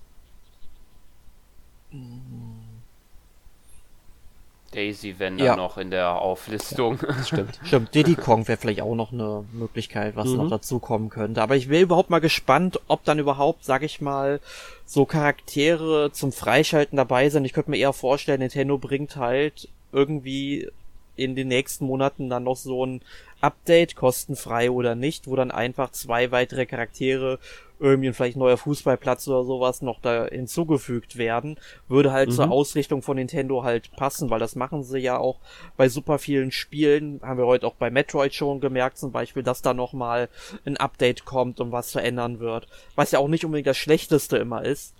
Ähm, ja. ähm, aber schön, dass du es ansprichst mit den Fußballplätzen äh, weil du sagst, es kommt ein neuer Fußballplatz. Da ist nämlich mir was aufgefallen. Man sieht ja, dass der Trailer fängt ja damit an, dass zwei so Halbkugeln aufeinander laufen und sich vereinen und dadurch kann das Spiel beginnen. Erinnerst du dich dran? Ja, also erinnert ihr ja. euch dran? Ja. Wenn man sich mal das, die, äh, das Ganze anschaut im Gameplay, dann fällt auf, dass jede Hälfte anders aussieht. Und zwar immer passend zum Team-Captain. Ah, das ist genial. Das heißt, äh, im Grunde ist, äh, hat jedes Team seine eigene Hälfte. Es spielen trotzdem anscheinend die, ähm, also es gibt anscheinend trotzdem Seitenwechsel nach einer Halbzeit. Zumindest wirkt es so, weil auf dem einen Screenshot schießt äh, Luigi auf das grüne Tor und er ist halt, denke ich mal, hier Team-Captain. Das würde zumindest vom Aussehen her passen, weil Mario scheint eher, wie, wenn ich vom anderen Screenshot her schließe, rot zu sein, sein Spielfeld. Oder so einen Orangeton zu haben. Ähm, Außerdem sind, die, sind ja am, an der, am Rand diese ähm, ja, Schilde, diese Energieschilde, gegen die man auch gestoßen werden kann und dann Schock bekommt. Und auch die sehen anders aus. Bei dem Grünen sieht es zum Beispiel so aus, als ob das äh, so ein Mauerblock wäre, während bei einem Gelben eher Bananen sind, was dann Donkey Kong entsprechen würde. Und beim Roten, ich glaube, es sind Pilze, aber ich bin mir nicht 100% sicher. Also scheint wirklich jeder seine eigene Hälfte zu besitzen, mit äh, ja, eigener Verzierung am Boden und so weiter. Ja. Finde ich interessant. Ja, wird, was mich dann natürlich interessieren würde, haben dann diese verschiedenen Böden dann vielleicht auch eine gewisse Auswirkung auf die Leute, die dann spielen, weil dann könnte das dann in der zweiten Spielhälfte, wo es dann einen Seitenwechsel gibt, ne, unglaublich spannend nochmal werden. Ja. Ne? Das ist auch so eine Sache, die ich mich frage, ähm, inwieweit das Einfluss hat. Ist es nur ein rein optischer Hintergrund? Wäre natürlich trotzdem schön, weil äh, ist es ne, einfallsreich. Ähm, oder ist es auch wirklich ein spielerischer Aspekt? Ja. Ähm, was aufs Gameplay natürlich direkt Einfluss hat, sind natürlich die, neben den Charakteren, die ja sowieso ihre Grundwerte haben, die Ausrüstung, die komplett neu ist. Ähm, Gab es ja in Vorgängern nicht, dass man die Charaktere ausrüsten konnte mit, ich weiß nicht was, es gibt Helme, äh, Oberkörper, Füße. Ich bin mir nicht mehr ganz sicher, was sie genau gezeigt haben. Ähm, was haltet ihr davon, dass es diese Ausrüstung geben wird? Oh, schwierig. Weil einerseits, du hast ja dann natürlich die Charaktere, die sicherlich auch unterschiedliche Stats haben werden. Ähm, oder haben sollten, meiner Meinung nach. Und durch diese unterschiedliche Ausrüstung, das könnte sehr schwer zu balancen sein. Mhm, und genau deshalb könnte ich mir vorstellen, gibt es nur zehn Charaktere. Damit es balance, damit es einfacher wird, das, das Ganze schön aufeinander anzu, an, an, abzustimmen. Weil es gibt fünf Werte. Ähm, Stärke, Geschwindigkeit, Schuss und Pass und Technik. Genau. Ähm, und ich könnte mir gut vorstellen, dass um das Ganze gut, äh, ein gutes Balancing zu verpassen, äh, gesagt haben, okay, zehn Charaktere sind ausreichend erstmal, die müssen wir erstmal aufeinander abstimmen, plus die Ausrüstung halt. Ja, und dazu kommen noch die Hyperschüsse. Die dürfen wir auch nicht vergessen. Weil jeder Charakter kann ja einen Hyperschuss auch noch, den man äh, auslöst, wenn man eine Hyperkugel auf dem Feld aus, äh, einsammelt, was wiederum ein bisschen an Smash Bros. erinnert. Wie ich finde. Mhm. Ähm, und diese Hyperschüsse geben ja, wenn man damit ins Tor trifft, direkt zwei Punkte. Ah. Ja. Allerdings scheinen sie eine Aufladezeit zu haben, wenn ich den Trailer richtig äh, interpretiert habe. Ähm, erstmal muss man die Kugel erwischen und dann muss man auch noch in Ruhe aufladen können und den Schuss auslösen können, ohne gefault zu werden. Das heißt, die gegnerische Mannschaft kann verhindern, dass man diesen Schuss absetzt. Aber wenn er mal abgesetzt wurde, bin ich mir nicht sicher, ob der überhaupt gehalten werden kann. Ja. Ich, ich, ich glaube, es gab ja auch so eine Art Superschuss im, ähm, im Strikers Charge. Das ist schon lange her, wo ich das letzte Mal gespielt habe. Ich glaube, die gab es in beiden Strikers schon, sowas ja. in der Richtung. Halt ich, anders, ich, aber jetzt. Ja. Nee, äh, was ich sagen wollte, aber ich meine bei Charge mich erinnern zu können, es war, glaube ich, möglich. Es war zwar schwierig, aber äh, man konnte solche Superschüsse aufhalten, meine ich. Mit viel Glück. Dann wird es ja vielleicht auch möglich sein weiter. Ja, also mit sehr viel Glück. Was beim V-Teil noch war, dass man ja halt äh, mit einem Pointer da, äh, wenn diese Schüsse abgefeuert wurden, die halten konnte, was aber auch, äh, weil ich meine, man hatte so drei Sch Schnelligkeitsstufen, je nachdem wann der, der der den Schuss abgefeuert hat, diesen, diesen Balken da stoppt. Und äh, im, glaube ich, im schnellen Bereich ist das unfassbar schwer, alle zu halten, was ja bis zu sechs Schüsse möglich waren. Stimmt, Stimmt. Da, da war was, richtig. Genau ja. so war es. Und äh, mal, gu mal gucken, was sie sich hier noch so ausgedacht haben. Mhm. Aber man sieht ja auch, wenn im Trailer, wenn Luigi diesen, super, äh, diesen Hyperschuss einleitet, muss er ja auch an zwei, also zweimal, also der, der gibt so einen, ähm, einen Zeiger, so ein Feld lang und da muss man im richtigen Moment die Taste drücken und genau. entsprechend stark wird dann der Schuss sein. Und das zu erwischen, denke ich, wird schon recht schwer sein, besonders der Hektik des Spiels mit der Angst, dass man vielleicht gefault wird und der Schuss aufgehalten wird. Ähm, von daher denke ich, könnte es gut sein, dass die äh, Hyperschüsse eher misslingen, als sie, dass sie wirklich oft gelingen. Ähm, was gibt's noch zum Spiel zu sagen? Acht Spieler lokal haben wir ja schon gesagt. Besonderheit ist der Online-Club-Modus. Ähm, Sören, du warst, glaube ich, du hast das mit äh, Gilden verglichen, gell? Ja, oder mit Clans, ja. dass man sich anscheinend da so, so einem Clan anschließt äh, und dann man dann halt äh, wahrscheinlich für diesen Clan dann äh, Punkte sammelt, vermute ich das jetzt mal, wenn man dann in verschiedenen Online-Modi antritt oder halt in einem äh, in Turnieren weiß man ja noch nicht so genau, wie das gestaltet wird. Ja, das muss man, aber ich denke wirklich, es wird auch so sein, dass man da wirklich ähm, halt 20 Spieler können ja zusammen sein in so einem Club und ich denke, da wird man dann Punkte sammeln, um ähm, ja seinen Club nach vorne zu bringen. Ja. Weiß man da eigentlich, ob das jetzt 20 dann wild fremde Personen sein können oder können das auch bis so 20 Freunde sein? Weil letzteres fände ich wesentlich besser und spannender. Ähm, ich glaube, man kann genau, man ja kann einstellen, wer beitreten darf. Passwort auswählen. Ja. Man sieht im Ja, oder Man sieht im Trailer genau. ganz kurz die Einstellungsmöglichkeit und da kannst du unter anderem einstellen, wer beitreten darf. Also, also ganz ob, also ehrlich, also durch dieses beitreten. Spiel habe ich jetzt auch wieder richtig Bock, mal wieder online zu spielen. Und wenn ich weiß, ihr beiden würdet das auch spielen, dann wären wir ja schon mal drei Leute in dem Club. Ja, also ich werde es definitiv spielen, das steht für mich schon fest. Ich, will, ich habe so einen Bock drauf, ich habe es damals so gerne gespielt. Nur online habe ich auf, bei Charge auf der Wii nie eine Chance gehabt. Da habe ich immer so ab, abgelost, das war übel. Ja, und ich habe es leider nie selbst besessen, das Spiel. Das heißt, ich kann es auch nicht spielen, wenn ich wollte. Ich könnte nicht mehr sagen, okay, ich hole jetzt meine Wii U raus oder meine Wii und spiele das Spiel nochmal, weil ich habe es gar nicht. Umso besser, dass jetzt halt Mario Strikers Battle League Football kommt am 10. Juni und damit ist es das zweite Juni-Spiel, äh, zwei Wochen vor ähm, Fire Emblem Warriors. Also Nintendo packt hier sehr viel auf einen kleinen Rahmen. Ja. Ähm, das nächste Spiel kommt auch im Sommer, allerdings noch ohne genauem Datum. Ich rechne irgendwie mit ähm, August eher als Juli noch, also nicht mehr erste Hälfte. Und zwar Splatoon 3. Haben sie nochmal kurz gezeigt. Ähm, diesen Salmon Run heißt der? Da gab es, glaube ich, einen Vorgänger genau. schon, oder? Ja. Ähm, ist halt ein kooperativer Mehrspieler-Modus, der das zurückkehrt. Viel mehr haben sie auch nicht gezeigt. Es war halt ein Trailer, in dem sie das gezeigt haben und haben halt ja. angekündigt, es wurde halt ein bisschen äh, ein paar, ein, zwei kleinere Mechaniken, die wurden da äh, so gezeigt, die es da im zweiten noch nicht okay. gab, aber nur so Kleinigkeiten, neue Gegner. Mhm aber mehr halt nicht wirklich. So. Also sie haben angepasst und bringen ihn halt zurück, was ja auch schön ist. Dann kriegt das Spiel noch mehr ähm, Modi und mehr Umfang, ist ja auch immer gut. Äh, sie wollen dann in der Zukunft weitere Infos veröffentlichen. Das ist so eine typische Aussage von Nintendo. Das heißt, das Spiel wird dann entweder in einem äh, der Trailer veröffentlichen, in der sehr ausführlichen auf den sozialen, also Twitter oder Facebook oder in einer weiteren Direct, vielleicht sogar in einer Präsentation rein für das Spiel nochmal genauer vorgestellt. Wahrscheinlich dann, wenn der Termin feststeht.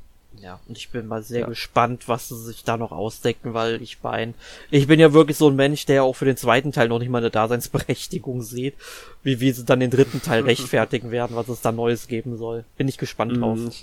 Ja, das einzige Daseinsberechtigung ja. für den zweiten Teil ist die Kampagne, die so, die, die gut sein soll. Ja, die war okay, ähm, aber, um, ähm, aber das ist auch alles. Das ist, das ist das große Alleinstellungsmerkmal, finde ich, für den zweiten Teil. Natürlich haben sie die Mechanik ein bisschen verfeinert und so weiter und so fort.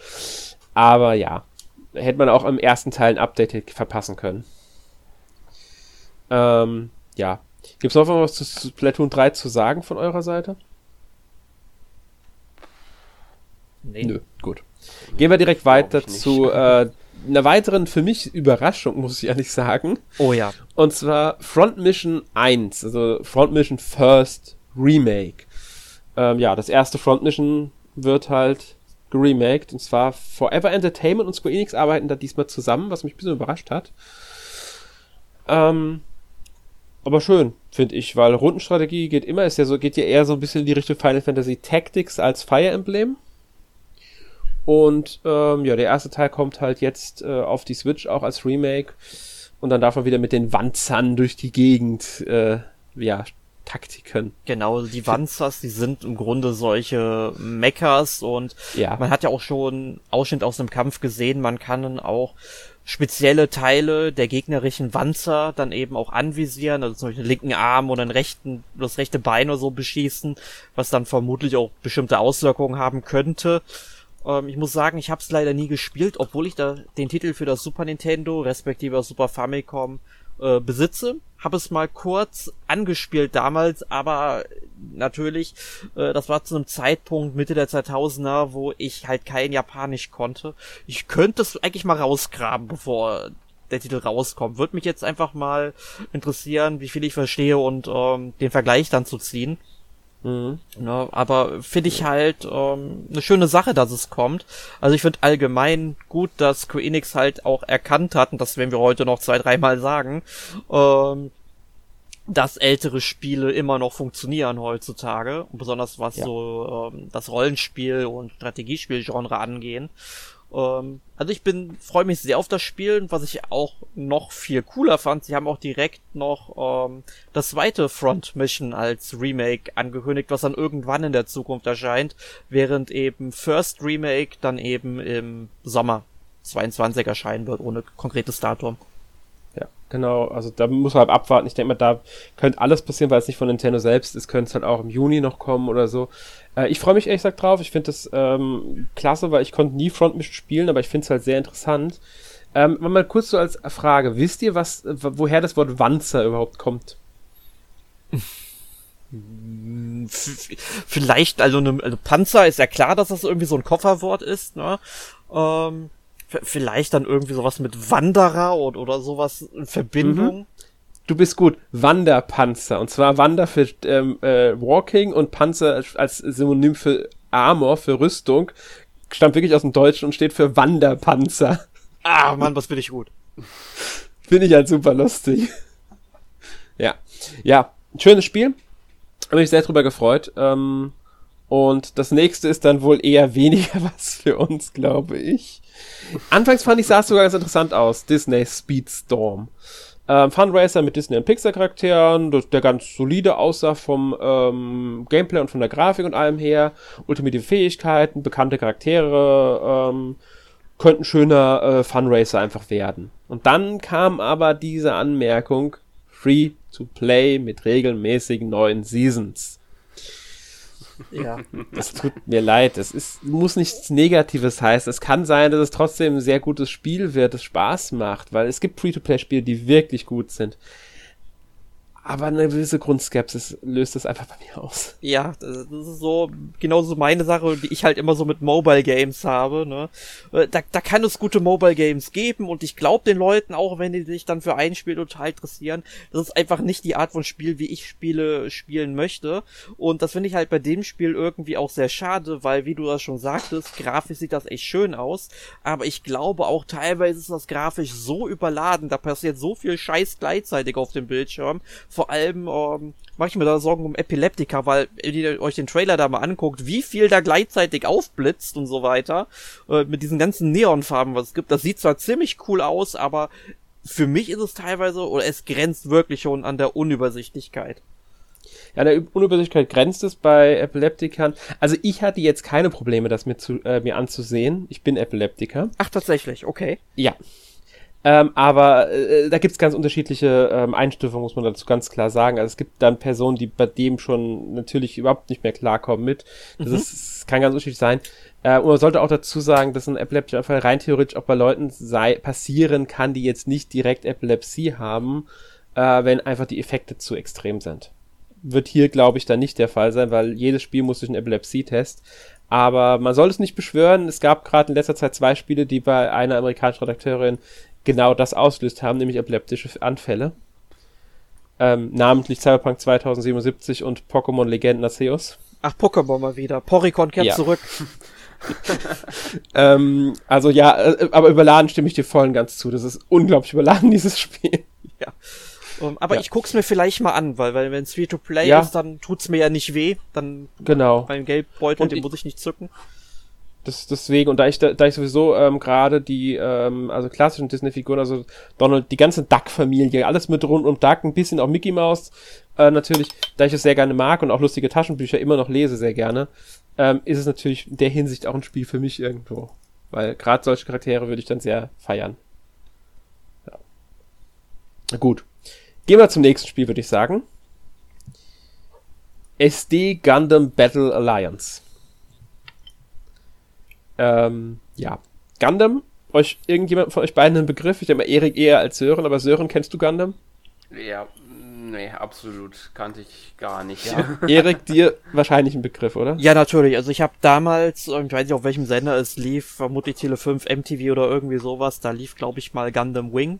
Das habe ich damals mhm. mal gesehen, das fand ich auch ganz nett. Das sind im Grunde, ja, auch so Mechas halt im Weltraum, ne, könnte genau. man sagen. Ähm, finde ich vom Stil her super interessant. Hab das Spiel auch auf dem Schirm auf meiner immer länger werdenden Liste von Spielen, die 2022 mir gerne mal äh, genauer angucken möchte. Ähm, hab mich mit dem Spiel jetzt so intensiv auch nicht äh, beschäftigt. Sieht total nett aus. Ähm, das kann ich dir sagen, so viel. Ähm, was hast du denn zu diesem Spiel in Erfahrung gebracht? Ich glaube, du hast dich ein bisschen mehr mit dem Spiel beschäftigt als ich jetzt in der Vorbereitung. Ja, habe ich. Ich finde erstmal die Gundam-Reihe an sich sehr interessant. Ich habe mich nie dran drauf, weil es keine Ahnung 15 Serien oder so gibt mit jeder mindestens 26 Folgen. Die meisten irgendwie um die 50 Folgen, dann noch etliche OVAs, Kinofilme, Webanime. Also da blickt man eh nicht mehr durch, wenn man jetzt einsteigen will. Ähm, wobei die zum Teil auch unabhängig voneinander sind. Äh, Spiele habe ich noch keins leider gespielt, aber ich habe mich da mal mit dem beschäftigt, weil ich es ganz interessant fand. Es ist tatsächlich ein Action-Rollenspiel. Und ähm, storymäßig wird es wohl so ablaufen, dass durch Breaks die ähm, also Charaktere, die man spielt, in eine andere Gundam-Welt gezogen werden. Also ich denke mal einfach eine alternative Welt, damit man da frei mitmachen kann, was man will. Und dort sollen dann verschiedene Geschichten aus dem ganzen Gundam-Bereich nacherzählt werden. Und die Charaktere müssen halt dafür sorgen, dass, dass das alles wieder normal wird und die Welten wieder normal werden und irgendwie so. Viel mehr ging aus dem Text jetzt nicht hervor. In einem Team sind bis zu drei von diesen Mobile Suites, also von diesen Mechas. Ähm, und es äh, wird deswegen auch einen Online-Koop-Modus geben, also bei dem dann drei Leute wohl zusammenspielen können. Außerdem ist das Ganze natürlich in diesem super deformed, also in dem SD-Stil gehalten, was ja der Titel vom Spiel auch schon sagt. SD Gundam Battle Alliance deutet halt auf den Grafikstil hin, also alles etwas kleine Figuren mit großen Köpfen, also putziger gehalten. Ja, könnten ganz nettes Action-Rollenspiel werden, denke ich. Also ich bin neugierig, ich werde es mal im Auge behalten und ja, vielleicht sogar spielen. So sieht's aus. Also da bin ich voll bei dir. Ja. Sören, äh, wie sieht's bei dir aus? Mm ich weiß noch nicht. Das heißt im Grunde, ach, leck mich doch am Arsch, das interessiert mich doch nicht. Ja. ähm, gibt noch keinen Termin, soll irgendwann dieses Jahr erscheinen. Ja. Gehen wir zu einem weiteren Spiel, da hat Erika schon angedeutet, Square Enix mag anscheinend wieder Klassiker. Hier jetzt nicht mit einem Remake, sondern mit einem Remaster und zwar von Erik. Chrono von Cross, also ein Spiel, was 1999 für die PlayStation erschien, kam auch in Nordamerika auf den Markt, allerdings nie in Europa. Das war leider eine Zeit, wo nicht oder sehr wenige Spiele von Square oder Enix damals hier in ähm, Europa rausgekommen sind und am ehesten halt Final Fantasy, weil das kannte man da mit äh, Teil 7 und Teil 8 äh, mittlerweile.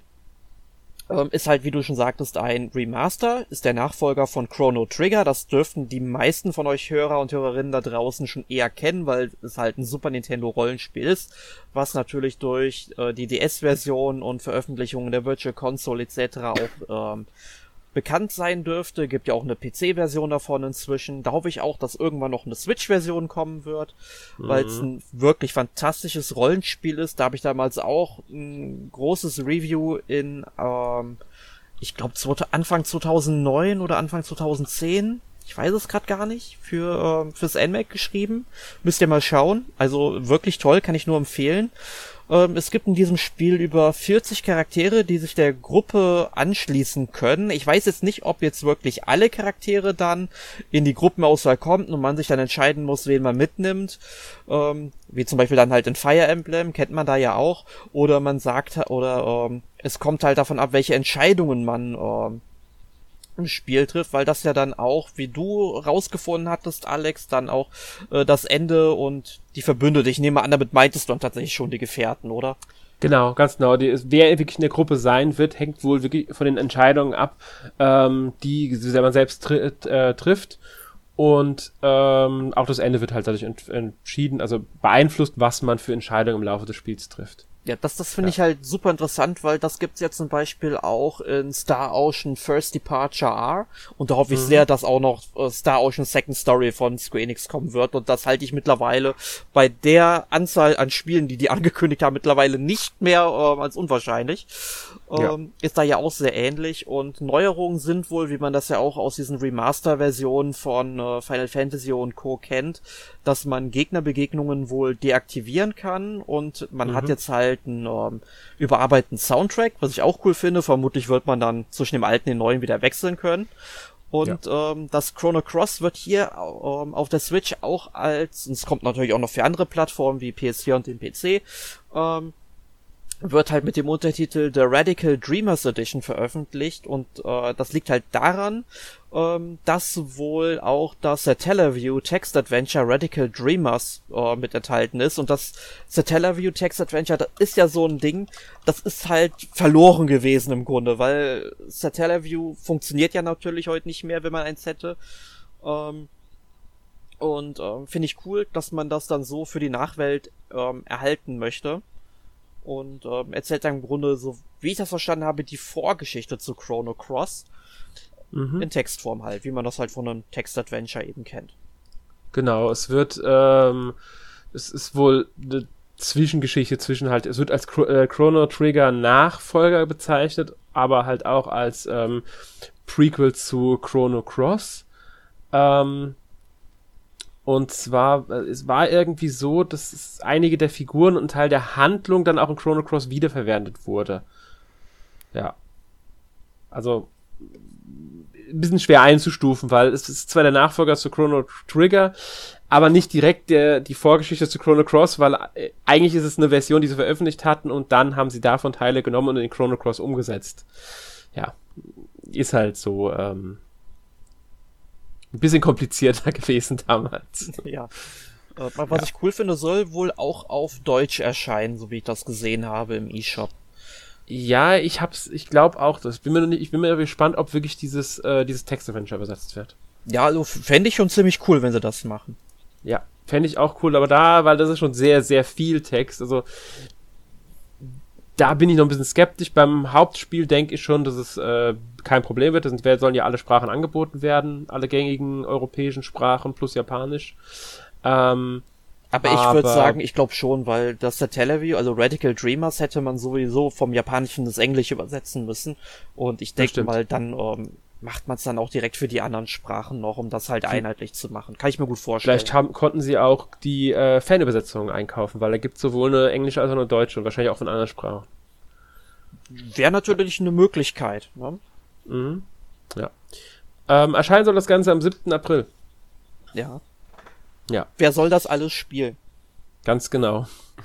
ähm, gehen wir zum nächsten Spiel, das sogar noch vorher erscheint und ich glaube, das ist wieder etwas für Sören. Kirby und das vergessene Land Sören. ähm, ich denke mal, du freust dich drauf, oder? Ja. ja. Haben wir wieder einen neuen. Sieht ja auch lustig aus und wird ja von vielen äh, erwartet. Ja, hat bei den InMake Awards sogar tatsächlich äh, als meist erwartet, also den Award für Most Wanted 2022 gewonnen. Ja. Genau. Noch vor Breath of the Wild Nachfolger. Also, scheint wirklich heiß erwartet zu sein. ähm, halt ein neuer Trailer mit ein paar Neuerungen. Was haben sie gezeigt, Sören? Ja, der äh, neue Aspekt, mit dem sie auch begonnen haben, wo man erstmal dachte, was ist denn jetzt los? Kirby verschluckt ein ganzes Auto. was dann äh, in, oder was dann halt äh, dargestellt wurde, der Vollstopfmodus. Erinnert ein bisschen an äh, Mario Odyssey, könnte man sagen, denn Kirby ähm, ja, nimmt ähm, die Gestalt an von verschiedenen äh, Gegenständen, wie halt ein Auto oder ein Getränkeautomat, ein Kegel, Hebebühnen, Ringe, Glühbirnen, Bögen und ein Wasserballon beispielsweise. Ja. Mit den Fähigkeiten kann man halt dann schöne Sachen machen in den Leveln oder in, den, in der Welt, wie auch immer dann. Ähm, ja, außerdem haben sie ja zu den Waddle Dees noch was gesagt, zu Waddle Dee Stadt, und zwar, dass durch die Befreiung der Waddle Dees die Stadt dann auch wächst. Ähm, das hat ja auch Einfluss, oder? Genau, also man, äh, die Gebäude beispielsweise, die werden dann äh, größer, dann, ähm, also das, äh, die wächst dann ja sozusagen. Und außerdem wird man dann die Möglichkeit haben, äh, äh, ja, verschiedene Ressourcen zu bekommen, mit denen man Kirbys Waffen und Verwandlungen dann verbessern kann. Von beispielsweise normaler Feuerfähigkeit zu einem Vulkan, dass man halt noch äh, das Feuer vergrößern kann. Und dann kann man auch den Boomerang beispielsweise, haben sie auch gezeigt, dass man den verbessert. Mhm. Ja.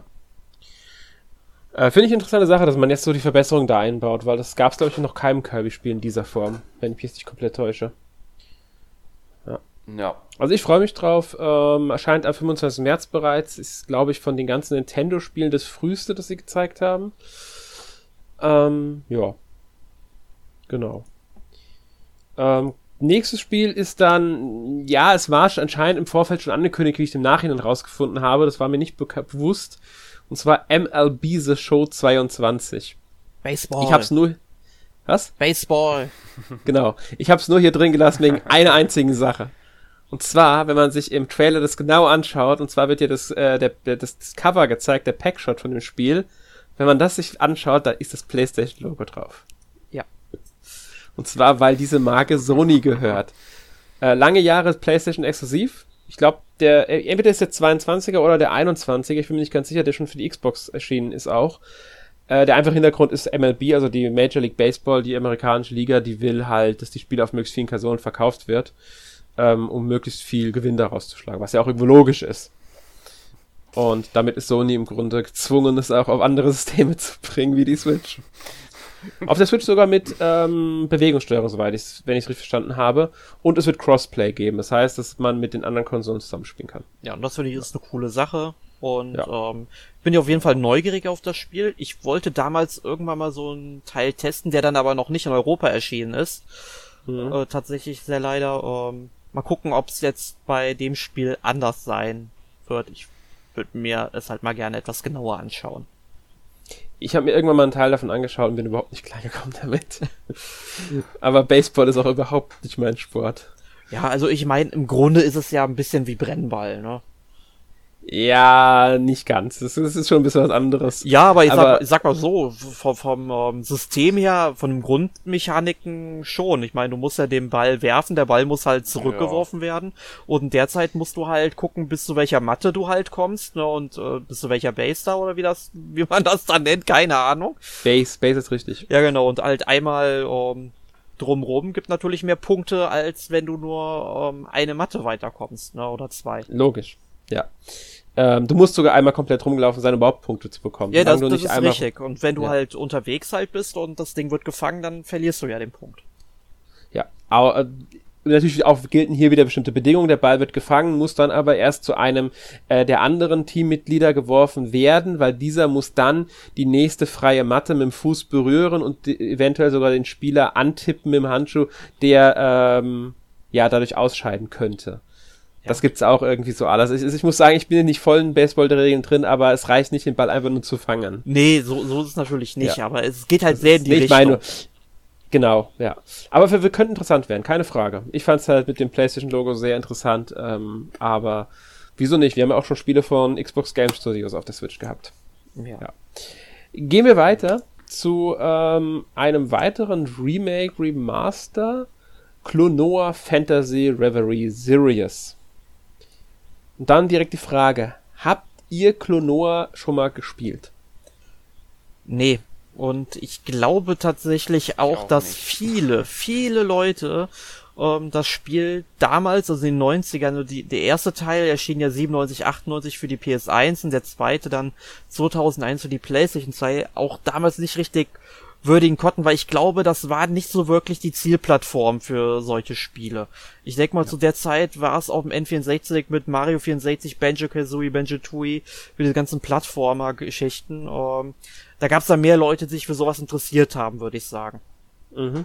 Ich denke auch. Ähm, es hat seine Fans, das weiß ich. Es, es hat mhm. sogar einige Fans. Hat ja dann auch nochmal auf der Wii der erste Teil ein Remake bekommen. Ähm, 2008 war auch bisher das letzte Mal, dass man was von Clonoa gehört hat. Und auf diesem Remake basiert wahrscheinlich jetzt das, die, die Sammlung. Der zweite Teil, muss man sagen, ist seit PlayStation 2 überhaupt nicht mehr irgendwo erschienen. Also es wird das erste Mal sein, dass man seit der PlayStation 2 dieses Spiel wieder spielen kann. Ähm, und es ist ja 2,5D Jump'n'Run, also 3D-Grafik, aber 2D-Gameplay. Und der einfache Grund zur Veröffentlichung ist, die Reihe wird dieses Jahr 25. Ja, aber ich muss ja. auch sagen, was man da gesehen hat, das sieht wirklich grundsolide aus, vielleicht sogar mhm. noch ein bisschen schöner als ja. grundsolide. Ähm, ja. Bin ich auf jeden Fall neugierig drauf, hab das Spiel im Blick und würde es mir auf jeden Fall gerne angucken, weil ähm, ich habe da jetzt nichts gesehen, wo ich sagen würde, hey, deswegen würde ich das Spiel jetzt nicht gerne spielen wollen. Mhm, ganz genau. Sören, wie fandest du es denn? Bei mir auch aus. Ja, mir hat es auch gefallen. Hat mich ein bisschen an. Äh, ich kannte die Reihe gar nicht im Vorfeld, also mir hat die äh, gar nichts gesagt. Hat mich so ein bisschen äh, an Sonic erinnert mhm. und ich würde dem auch mal einen Blick da riskieren. Ja. stimmt, mit Sonic hast du gar nicht so unrecht. Dann ja. im Juli kommt. Ja, und mich hat's auch so ein bisschen an äh, Kirby 64 so vom Stil her, so ein, ein kleines bisschen, ja, mit, war ja auch so 2,5D mäßig ähm, erinnert. Ja, das stimmt. Ähm, sie haben das Gameplay ja überarbeitet. Ein bisschen, also ein bisschen, ähm, weil die Original-Gameplay und Grafik wurde überarbeitet. Genau, der Grafikstil soll beibehalten werden, aber die Grafik wurde halt technisch und so angepasst und aufgehübscht nochmal. Außerdem wird es im Remaster einen anpassbaren Schwierigkeitsgrad geben und einen Zwei-Spieler-Koop-Modus. Ja, was ich auch schön finde. Weil äh, Jump'n'Runs konnten ja damals auch ein bisschen knackiger sein. Mhm. Das Ganze erscheint im, am 8. Juli. Genau, hat man also noch mal so ein schönes Sommerspiel. Genau. Gilt auch für den nächsten ja. Titel tatsächlich. Und damit sind wir über Square Enix. Ja, und das ist ein Spiel, ganz ehrlich, das hatte niemand auf dem Schirm gehabt. Das kann mir keiner ja. sagen, dass man das, äh, dass es irgendwie auch nur im geringsten wahrscheinlich äh, ist, dass Square Enix diesen Klassiker mal wirklich äh, remake. Und ich freue mich wirklich sehr drüber, denn ich habe von diesem Spiel vor zwölf Jahren oder elf Jahren ungefähr mal Teile von einem Let's Play gesehen, fand das richtig, richtig cool und fand es so schade, dass dieses Spiel nie bei uns erschienen ist und die Rede ist von Live Alive. Und das erschien damals nur in Japan 1994 und man hat das jetzt eben geremaked und zwar äh, im Grunde im Stil, wie man ja auch ähm, Octopus Traveler und Triangle Strategy und Dragon Quest 3, was ja noch kommen wird, ähm, hat und zwar in diesem 2D HD Look, ne, was ja Square Enix mittlerweile sehr gerne machen. Ich finde, damit können die auch gerne weitermachen. Ähm, mhm. Ist ein super schöner Stil, gefällt mir. Und äh, in diesem Spiel kontrolliert man halt Charaktere aus verschiedenen Zeitepochen. Also da gibt es ähm, äh, den Pogo aus der Urzeit, dann Thunder und Kid aus dem Wilden Westen, dann den Meister des Herzes des Berges aus dem kaiserlichen China, Oboromaru aus der Dämmerung des ähm, Edo-zeitlichen Japans, ähm, Masaru Takahara aus der Gegenwart, Akira aus der nahen Zukunft. Ich meine nahe Zukunft, das ist ja jetzt im Grunde schon, also das ist ja jetzt die Gegenwart sozusagen. Und äh, der Masaharu, der lebt ja noch 1994, ne? Und mhm. dann noch den Würfel aus der fernen Zukunft, das passiert also 20 Jahren oder so, und dann noch Örsted aus dem Mittelalter. Und das finde ich ist eine wirklich richtig coole, kunterbunte Mischung.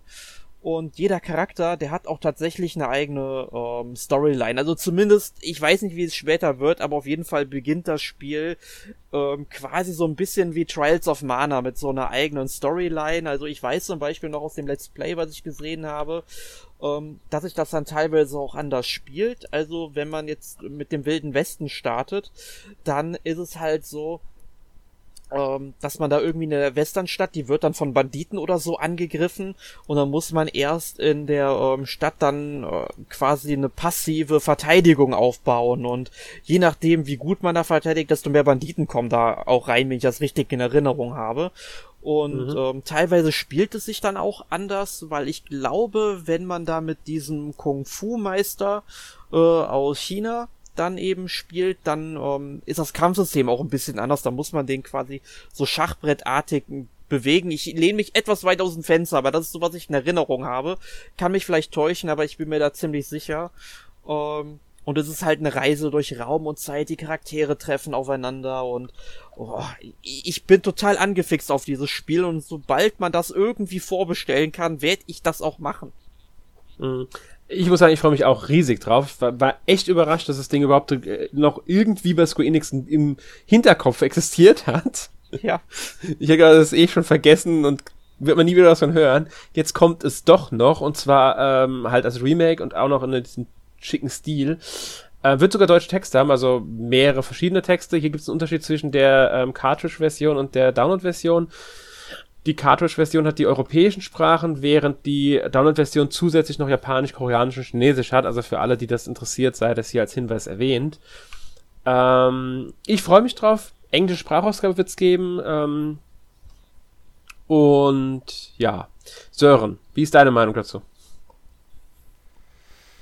Es sieht interessant aus. Ähm, ich muss tatsächlich gestehen, äh, als das zuerst gezeigt wurde, hätte ich äh, jetzt nicht gedacht, dass das ähm, äh, ein Remake, also, beziehungsweise dann halt äh, ja doch ein Remake von einem äh, anderen Spiel ist. Ich habe ein bisschen an Earthbound tatsächlich gedacht. Ähm, werd mal schauen, ob ich da ähm, da dann auch mal Zeit äh, finde. Aber es sieht auf jeden Fall interessant Und Sören, aus. du bringst mich gerade auf eine richtig coole Idee. Nintendo, wenn ihr zuhört, arbeitet bitte mit Square Enix zusammen und macht ein Earthbound Remake genau in diesem Stil. Ja, Aber da müsste ja. man hier den, ähm, ja. den, ähm, äh, äh, Ito heißt er, glaube ich, ne? Dem, ähm, ja, ja, Äh, bin de- ich- Bin genau, ich überfragt. Ja. Dem gehören ja die äh, meisten Rechte an dem Spiel und mit dem muss man dann sich auch noch ähm, einigen können. Ähm, aber ich glaube, der hätte da schon Bock drauf, wenn man das nochmal remaken würde. Ich glaube, das wäre auch noch ein ziemlich cooler Kandidat für so äh, 2D HD. Ja, definitiv. Ähm, live, Alive, live, live, wie war's? Äh, live Live Alive. Alive? Live Alive. Erscheint am 22. Ja, ich hab's in den letzten Tagen in so vielen verschiedenen Varianten gehört, wie jeder spricht es irgendwie anders aus, war ich jetzt komplett nicht mehr sicher. Ja, ich hab's, ich sag mal so, ich hab's die Jahre weg immer als Live Alive verstanden, weil so habe ich es damals halt kennengelernt. Aber Mhm. Ja. in der Direct wird's tatsächlich Live Alive ausgesprochen und Okay. ich gehe, also ich erwarte zumindest, dass man, dass Nintendo mit dem Sprecher das äh, vorher koordiniert und dem Ja, auch die auch. richtige Aussprache mitgibt. Ne? Gehe ich auch von aus. Erscheint am 22. Juli und ist damit nach Klonoa das zweite Juli-Spiel. ähm, gut, jetzt kommen wir zu einem der größeren Ankündigungen wieder von Nintendo selbst, die, wie ich finde, auch sehr überraschend kam. Ja. Nintendo Switch Sports, ein Nachfolger zu Wii Sports und Wii Sports Resort. Ganz ehrlich, habt ihr gedacht, dass Nintendo jemals wieder diese Reihe ausgräbt? Nee. Ja, ich, ich sag mal, irgendwann schon, aber ich hatte es jetzt nicht auf dem Schirm gehabt. Ne? Und Mhm. ich, ich find's super, dass sie es noch machen. Ja, es macht Sinn, weil ähm, ich, ich denke auf der Wii waren, also gerade Wii Sports war ja sowieso eines der erfolgreichsten und beliebtesten Spiele, hat ja auch so einen gewissen Kultfaktor. Jetzt auf der Switch halt wieder und da bietet sich's an, man hat die Joy-Cons, das heißt, man hat wieder die Bewegungssteuerung, äh, die ja auch rein sein wird, also man wird keine alternativen äh, Buttonsteuerung haben nach momentaner Infostand. Es fehlen halt ein bisschen die Mies. Das haben jetzt viele schon angemerkt. Stattdessen gibt's ja diese Sport-Mates, diese neuen. Ähm, allerdings, wenn man die Präsentation genau geguckt hat, sieht man ja dann auch dieses Spiel zu äh, Shinya Takashi und äh, Yoshiaki Koizumi spielen ja zusammen äh, Volleyball. Und wenn man sich ihre Charaktere ansieht, merkt man, dass die zumindest die Köpfe der Mies haben. Also die Körper scheinen von den Sportmates zu sein, aber zumindest Mii-Köpfe scheint man verwenden zu können. Also, ja, Mies sind trotzdem irgendwie drinnen. Ja, aber ich muss ehrlich sagen, mich stört das gar nicht, dass die Miester auch äh, fehlen, weil äh, ich stehe da glaube ich auch ziemlich alleine, da viele haben das wirklich kritisiert, aber Mhm. ich fand die Mies waren sowieso immer so ähm, ausdrucksschwach irgendwo. Ja, ich sag mal so, die Mies waren, hatten schon einen eigenen, die hatten Wiedererkennungswert. Man hat sofort gewusst, das ist ein Mii von Nintendo. Ähm, was bei den Avataren von Xbox zum Beispiel nicht so der Fall war. Die waren einfach generischer. Die jetzt sind auch generischer. Aber ich sag's mal so, man braucht sie nicht unbedingt. Ich werde sie nie vermissen.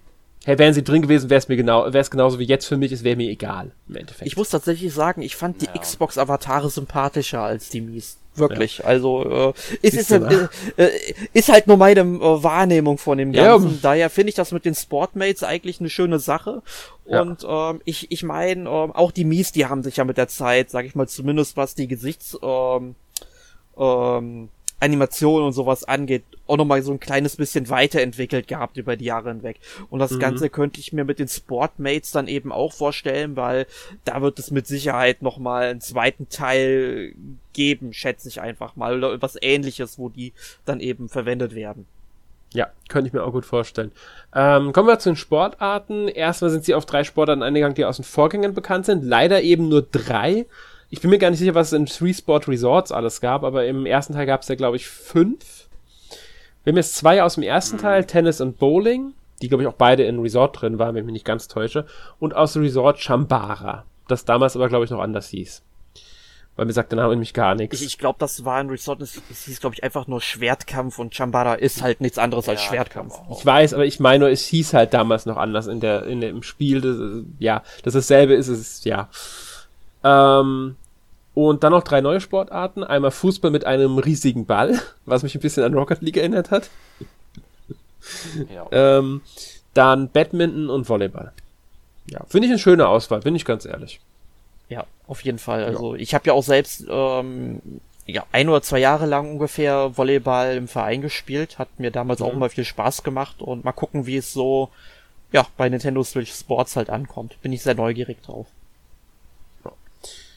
Ähm, ja, Bewegungssteuerung haben wir schon gesagt, mit den Joy-Cons halt, hängt dann vom Spiel ab, wie man die spielen kann. Also welches Spiel man wie spielt. Äh, Tennis ist klar, Bowling ist klar. Ähm, Badminton wird, denke ich mal, ähnlich wie Tennis funktionieren. Volleyball haben sie ja genauer gezeigt, dass man dann halt auch wirklich so diese Volleyball-Moves machen muss. Die Charaktere laufen halt wahrscheinlich wieder allein. Nur bei Fußball habe ich das Gefühl, dass da mit dem zweiten Joy-Con auch mit dem Stick gesteuert wird, tatsächlich. Zumindest im normalen Fußball. Es gibt noch diesen Shootout-Modus und da kann man sogar dieses Beingurt-Zubehör, das man von Wii Fit ähm, Adventure, nee, Ring Fit Adventure Mhm. bereits kennt, ähm, verwenden, um Schüsse zu machen. Und das soll später im Update auch noch hinzugefügt werden, dass man das auch im normalen Fußball benutzen kann für Schüsse. Finde ich sehr interessant. Ähm, und Golf soll später noch hinzugefügt werden. Im Herbst dann per Update, was ich auch schön finde, weil Golf fehlt. Boxen würde ich auch noch begrüßen und ähm, was fehlt dann Baseball. Baseball, genau. Baseball Baseball habe ich. Oh, Baseball für mich fast mit am meisten gespielt damals auf der ähm, Wii tatsächlich. Ähm, würde ich mich drüber freuen, wenn die auch noch dazukommen würden. Äh, ansonsten gibt natürlich auch einen Mehrspielermodus. Man kann lokal mit mehreren Leuten spielen. Wenig überraschend. Und es wird am Wochenende, am kommenden, also 19. und 20. Februar, einen Online-Playtest geben, bei dem allerdings einige sehr krasse Bedingungen gelten, wie mir jetzt aufgefallen ist.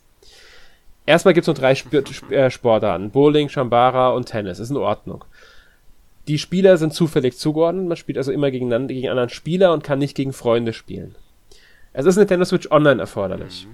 Anmeldungen beginnen am 16.02. um 10 Uhr. Also wenn dieser Podcast erschienen ist, ungefähr äh, kurz darauf gehen die Anmeldungen los. Ähm, es gibt ein begrenztes Teilnehmerfeld. Das heißt, wenn die Teilnehmerplätze voll sind, kann die Anmeldephase auch jederzeit beendet werden. Darauf weist Nintendo extra hin. Außerdem wird nur zu bestimmten Zeiten das Ganze spielbar sein. Ähm, insgesamt fünf Sitzungen wird es geben. Zwei am 19. und äh, die drei am 19. und zwei am 20. Februar. Das sind dann die Uhrzeiten 4 Uhr bis 4.45 Uhr, 12 Uhr bis 12.45 Uhr, 20 Uhr bis 20.45 Uhr und am Sonntag, den 20. nochmal von 4 bis 4.45 Uhr und 12 bis 12.45 Uhr. Mit 4 Uhr meine ich wirklich 4 Uhr morgens übrigens. Und nicht nachmittags. Äh, das, Ja. Gut, damit das wahrscheinlich für jede Zeitzone dann Wahrscheinlich. am Und damit sie zu unterschiedlichen ist. Zeiten feststellen Ja. können, wie du die Auslastung ist, wie die Server laufen und so weiter. Das Ganze 45 Minuten halt immer nur. Also ich bin ganz ehrlich, seit ich das gelesen habe, bin ich mich nicht mehr so sicher, ob ich das ausprobieren werde, weil mir das viel zu viel Aufwand ist. ja, und da ich ja eh kein Nintendo Switch Online habe, bin ich sowieso Ja. raus. Das finde ich irgendwie super schade dabei. Also Ja. wenn Nintendo doch will, dass man es ausprobieren soll. Ich meine, ausprobieren ist ja eigentlich immer so eine kostenfreie Sache. Ähm, dann setzen sie sowas halt voraus, finde ich sehr schade. Mhm, Finde ich auch.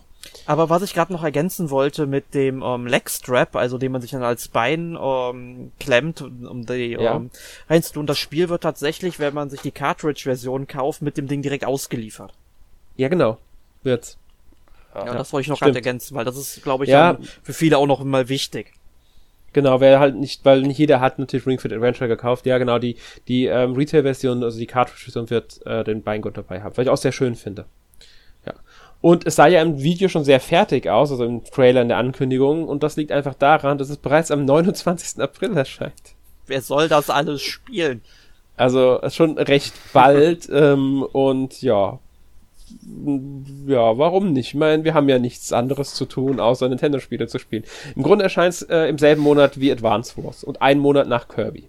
Hat man beides schon durch, so ungefähr, und da kann man ja dann sich Nintendo Switch, äh, Nintendo Switch Sports widmen. Bis dann, im Mai kommt bestimmt auch irgendwas. Ich habe es gerade nicht mehr im Kopf, aber irgendwas erscheint bestimmt auch im Mai.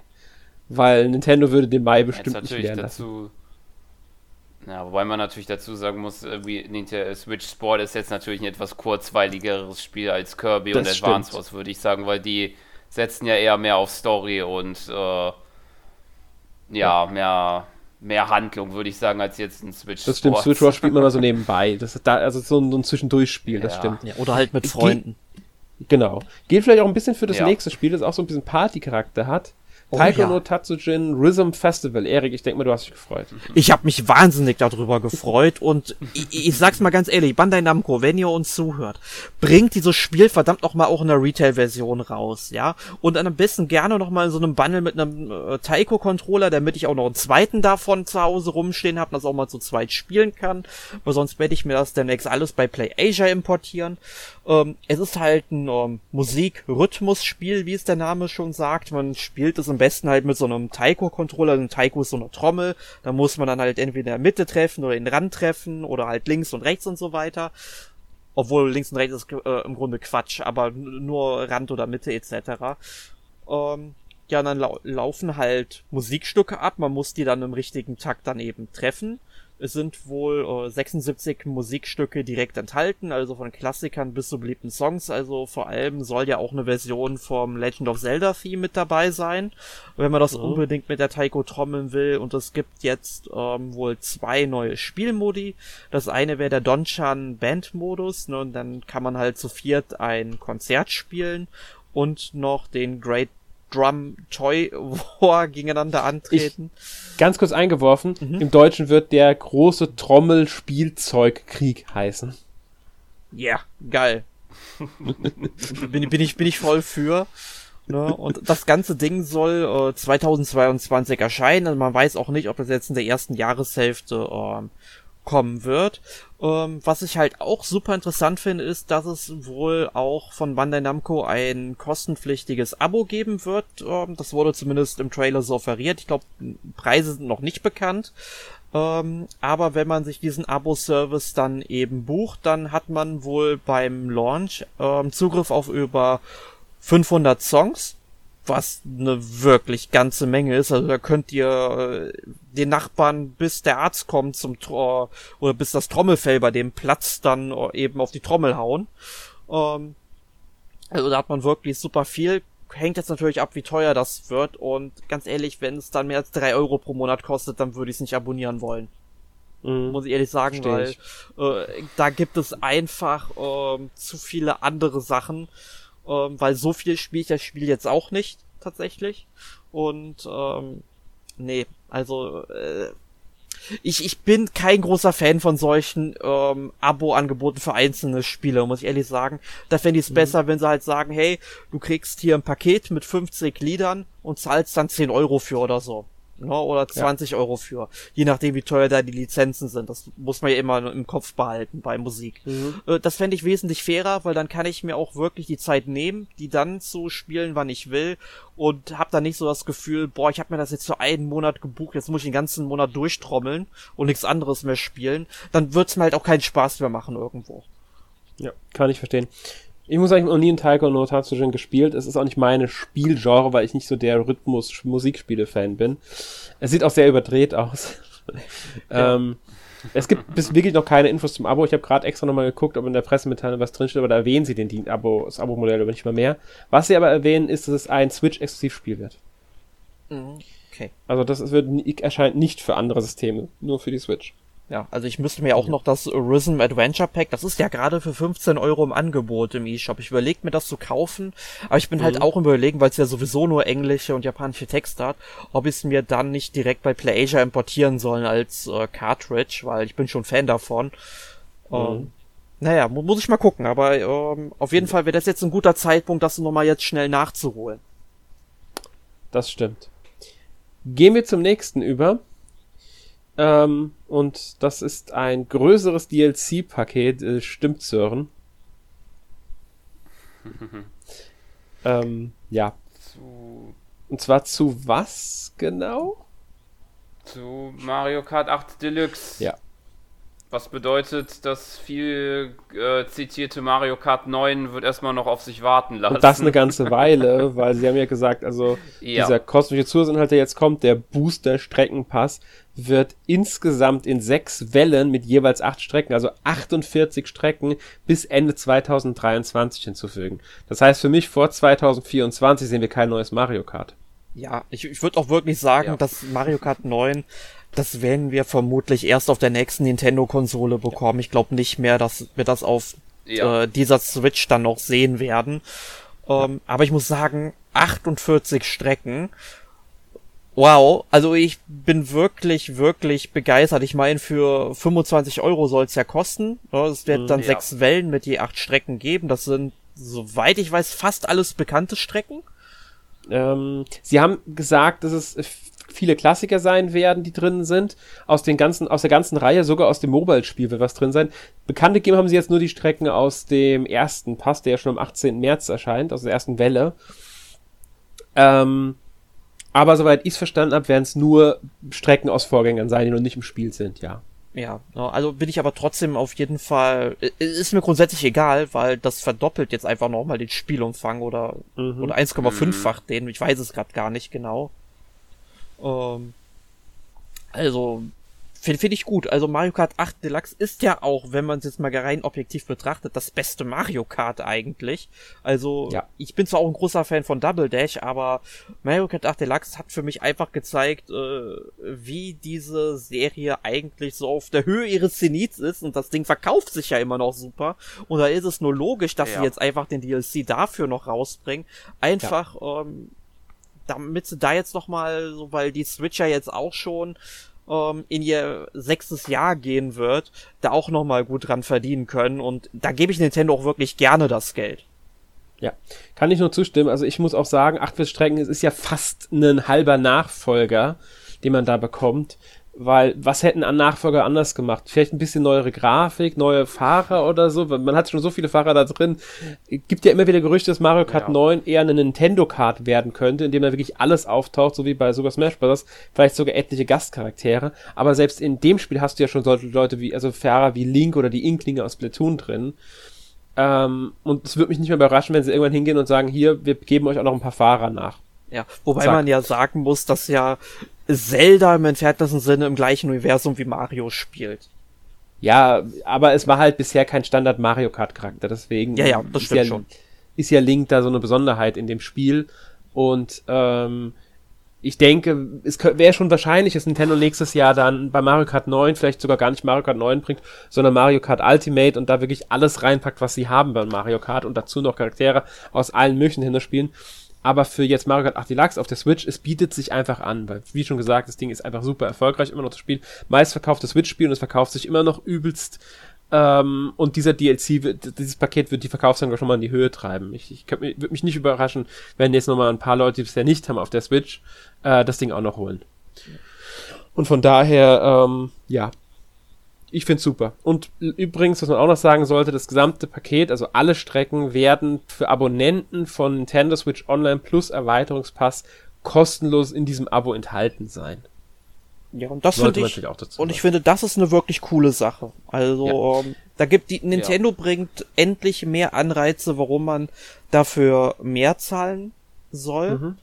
Ähm, aber für mich immer noch nicht genug für diesen Aufpreis man muss sagen, es ist ja auch schon die DLC von Animal Crossing drin.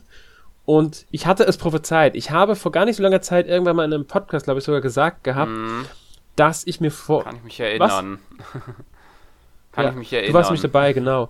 Dass Nintendo ja. ähm, weitere DLCs zu genau solchen Spielen, genau sowas habe ich dabei gedacht, werden sie hinzufügen. Jetzt keine großen Story-DLCs, wie man sie von einem Fire Emblem oder von einem ähm, Hyrule Warriors kennt. So, Hyrule Warriors hat eher auch sowas gehabt. Das könnte mir sogar noch sein, dass sowas noch kommt.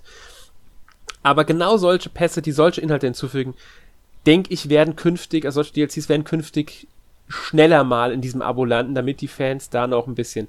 Weil für Nintendo ist es wichtiger, den, das Abo zu verkaufen und damit eine sichere Einnahmequelle zu generieren, die Leute zu halten, als diese 25 Euro einmalig einzunehmen für die Leute, die da Abonnenten sind. Und deswegen denke ich, wir solche DLCs noch öfters sehen werden, die dann auch dem Erweiterungspass hinzugefügt werden. Ja. Gut. Wie gesagt, erste Welle am 18. März und damit kommen wir zum letzten Spiel, dem Rausschmeißer der Direct, dem One More Thing. Und ganz kurz gefragt, wusstet ihr, wann ungefähr wusstet ihr, welches Spiel, was wir hier sehen werden? Also, ich denke mal, die erste Szene mit dem Flötenspielenden Protagonisten wird keinem jetzt auf äh, Xenoblade hingewiesen haben, oder? Nee, also die erste Szene war, wo, glaube ich, die ersten Soldaten da gelaufen mhm. sind mit diesen Verzierungen, die so ein bisschen ründlich sind. Und das hat mich sofort an Xenoblade Chronicles 1 tatsächlich erinnert. Den zweiten ja. habe ich ja leider äh, bis heute noch nicht gespielt. Sollte ich jetzt langsam auch mal machen, wenn ich mal die Zeit mhm. dazu finden würde. Ganz ähm. genau, das ist so das Problem. Ich habe den zweiten nicht durchgespielt, leider. Und ähm, ich fand den Trailer großartig, habe mich riesig gefreut, finde sieht fantastisch aus, soll ja jetzt Teil 1 und Teil 2 zusammenführen, genauer gesagt äh, wird die Geschichte, also das erzählt von der gemeinsamen Zukunft beider Teile und im Trailer sieht man auch schon Hinweise darauf, ähm, was da so jetzt mit den Teilen zu tun hat, geht ein bisschen was, es deutet wohl aufs Ende vom zweiten Teil hin, den ich leider nicht durchgespielt habe, deswegen kann ich da nicht so viel zu sagen. Angesiedelt das Ganze auf Ionios, Ionios ich denke mal, das wird einer der Titanen sein, die es in den Spielen ja gibt. Mhm. Ähm, es gibt zwei Nationen, die Kiefs, Land, das auf Maschinentechnologie setzt. Die Armee hat einen Fokus auf Kampffahrzeugen und Soldaten, die halt kleine bemannte Waffen steuern. Und Agnes oder Angus, glaube ich, bin mir nicht ganz sicher, eins von beiden war es jetzt. Ich glaube eher Angus war es. Ähm, das ist ein Land, das sich eher auf Ether konzentriert und damit halt an magische Technologie, die darauf auch basiert. Und auch die Armee ist im Grund, ist damit halt basiert aufs Kämpfen mit Ether und nutzt kleine mobile autonome Waffen, die auf Ether-Technologie zurückgreifen. Äh, und die beiden Länder stehen sich halt feindlich gegenüber. Und in die Story soll sich um sechs Charaktere, sechs Soldaten beider Nationen, jeweils drei, drehen, die in ein Abenteuer, also in eine Geschichte über das Leben gezogen werden, wie sie auf der Webseite schreiben. Ähm, sie haben da sogar schon jeden Protagonisten ausführlich, also jeden dieser Charaktere vorgestellt. Ähm, einmal gibt's Noah, das ist dieser Protagonist, der ähm, die Flöte spielt im Trailer. Der stammt aus Kievs, also aus dem Maschinenland und ist ein Wegweiser. Was das genau bedeutet, habe ich nicht rausgefunden. Dann sein Verbündeter Lanz und seine Kindheitsfreundin Euni die kommen von der Keith-Seite. Und dann gibt's Mio, die ist die zweite Protagonistin, die stammt aus Angus und ist auch eine Wegweiserin. Bei ihr haben Fans eine Theorie, dass sie irgendwie mit Nia oder Naya aus Xenoblade Chronicles 2 in Verbindung stehen könnte, was aufgrund des ähnlichen Aussehens der beiden Charaktere wohl kommt. Äh, muss aber nichts heißen. Dann äh, Tyon, das ist ein Stratege, der an Mios Seite kämpft. Und Sena, eine Verbündete von den beiden, die über physische, sehr große physische Kraft verfügt, obwohl sie eher eine zierliche Person ist. Ja. Ähm, das habe ich halt so über die Charaktere rausgefunden. Außerdem hat Executive Director Tetsuya Takahashi ähm, eine Nachricht veröffentlicht an die äh, Fans. Auf der Webseite kann man die auch lesen komplett. Und da erzählt er, dass zum Beispiel die letzte Szene im Trailer, dieses Bild, das, also das Bild, das da dargestellt wird, haben sie bereits entworfen zwischen der Entwicklung von Teil 1 und Teil 2. Wow, also die hatten da schon quasi so einen Masterplan im Hintergrund. Ja, ich denke mal, da hatten sie nur eine Idee und da muss ich dann dran denken, hm, dazwischen war Xenoblade Chronicles X.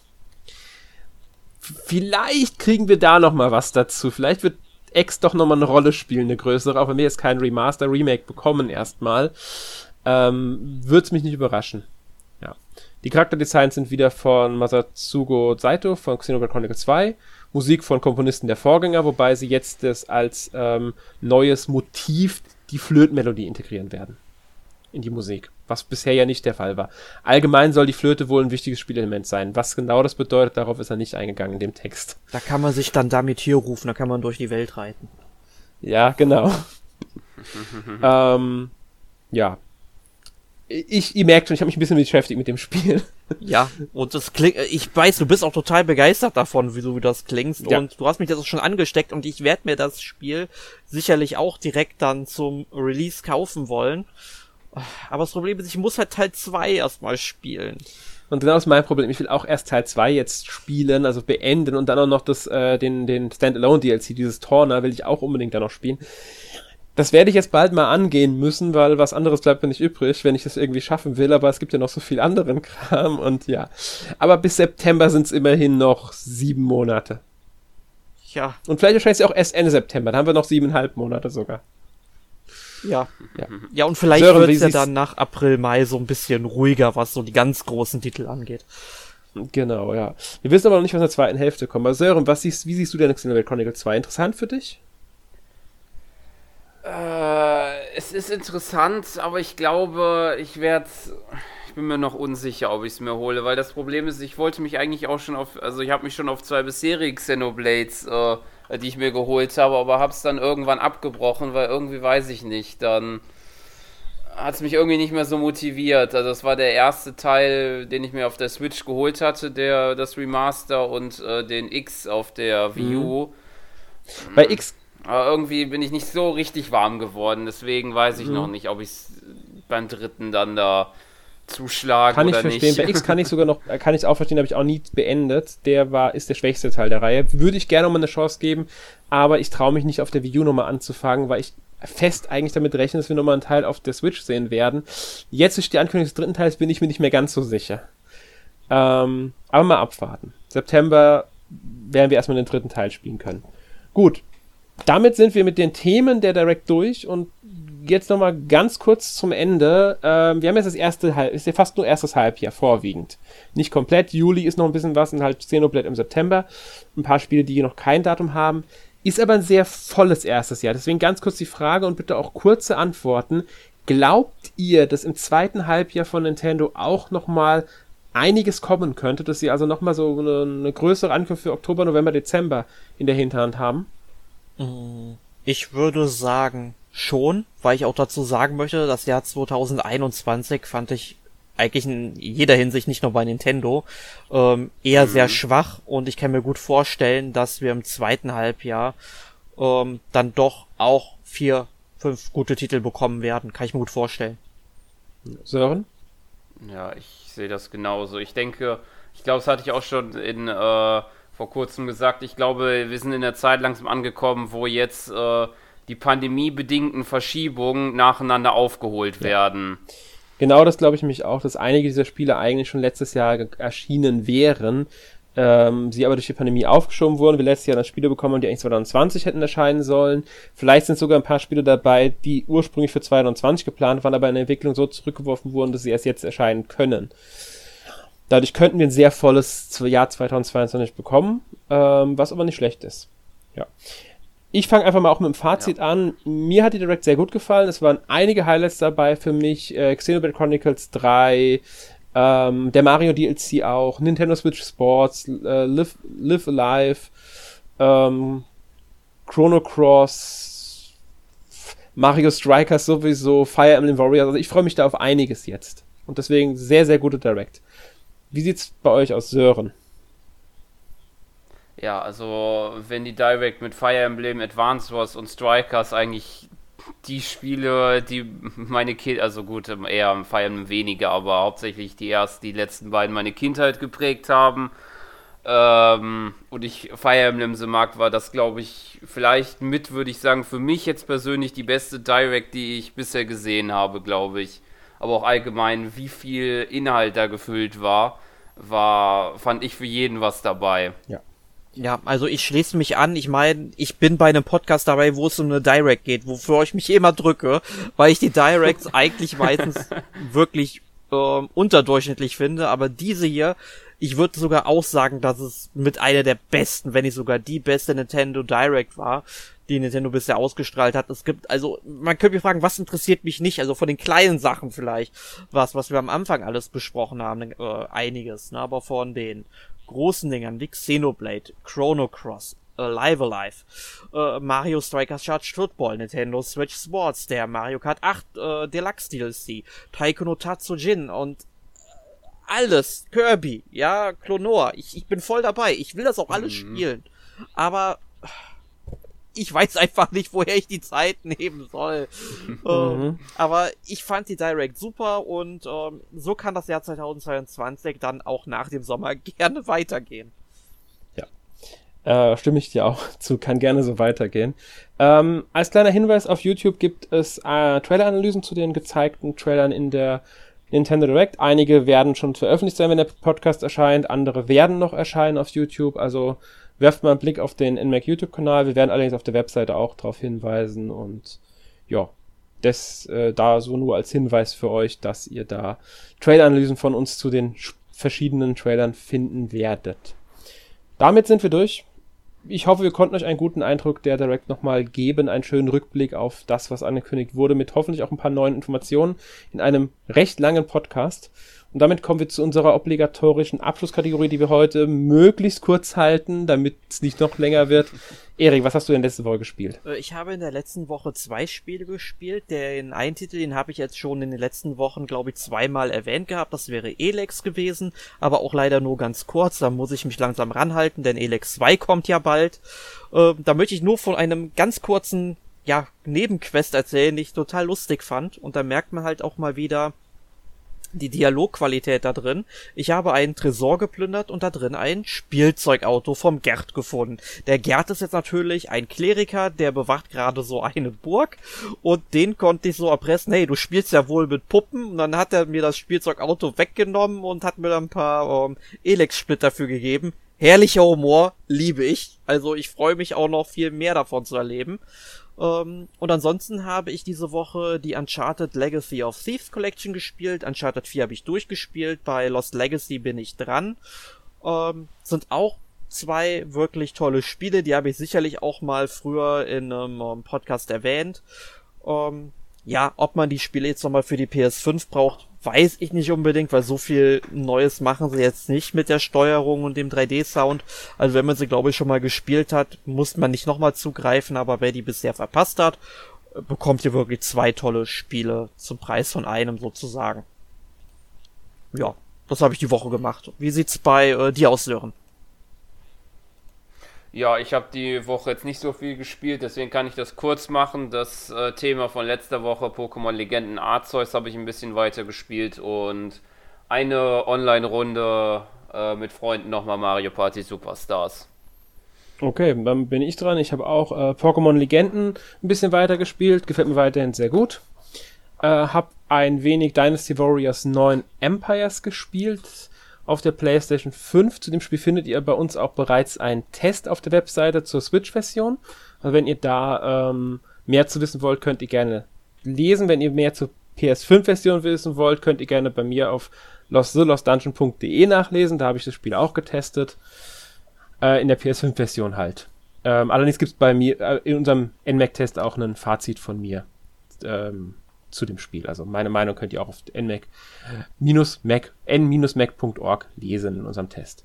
Und ich habe ein wenig King of Fighters 15 gespielt. Da ist ja jetzt äh, kürzlich das äh, es kommt jetzt, glaube ich, morgen raus, wenn der Podcast erscheint. Äh, die ersten Tests sind ja auch schon da. Gefällt mir bisher ganz gut. Ist halt ein typisches Fighting-Game. Ähm, ja, kann man spielen. Auch auf der PS5. Gut, damit sind wir durch und äh, nächste Woche gibt es dann einen Podcast zu den Vario Jump and Runs. Wir wünschen euch noch einen schönen Abend, schönen Tag. Bis zum nächsten Mal. Tschüss. Adios, amigos. Tschüss.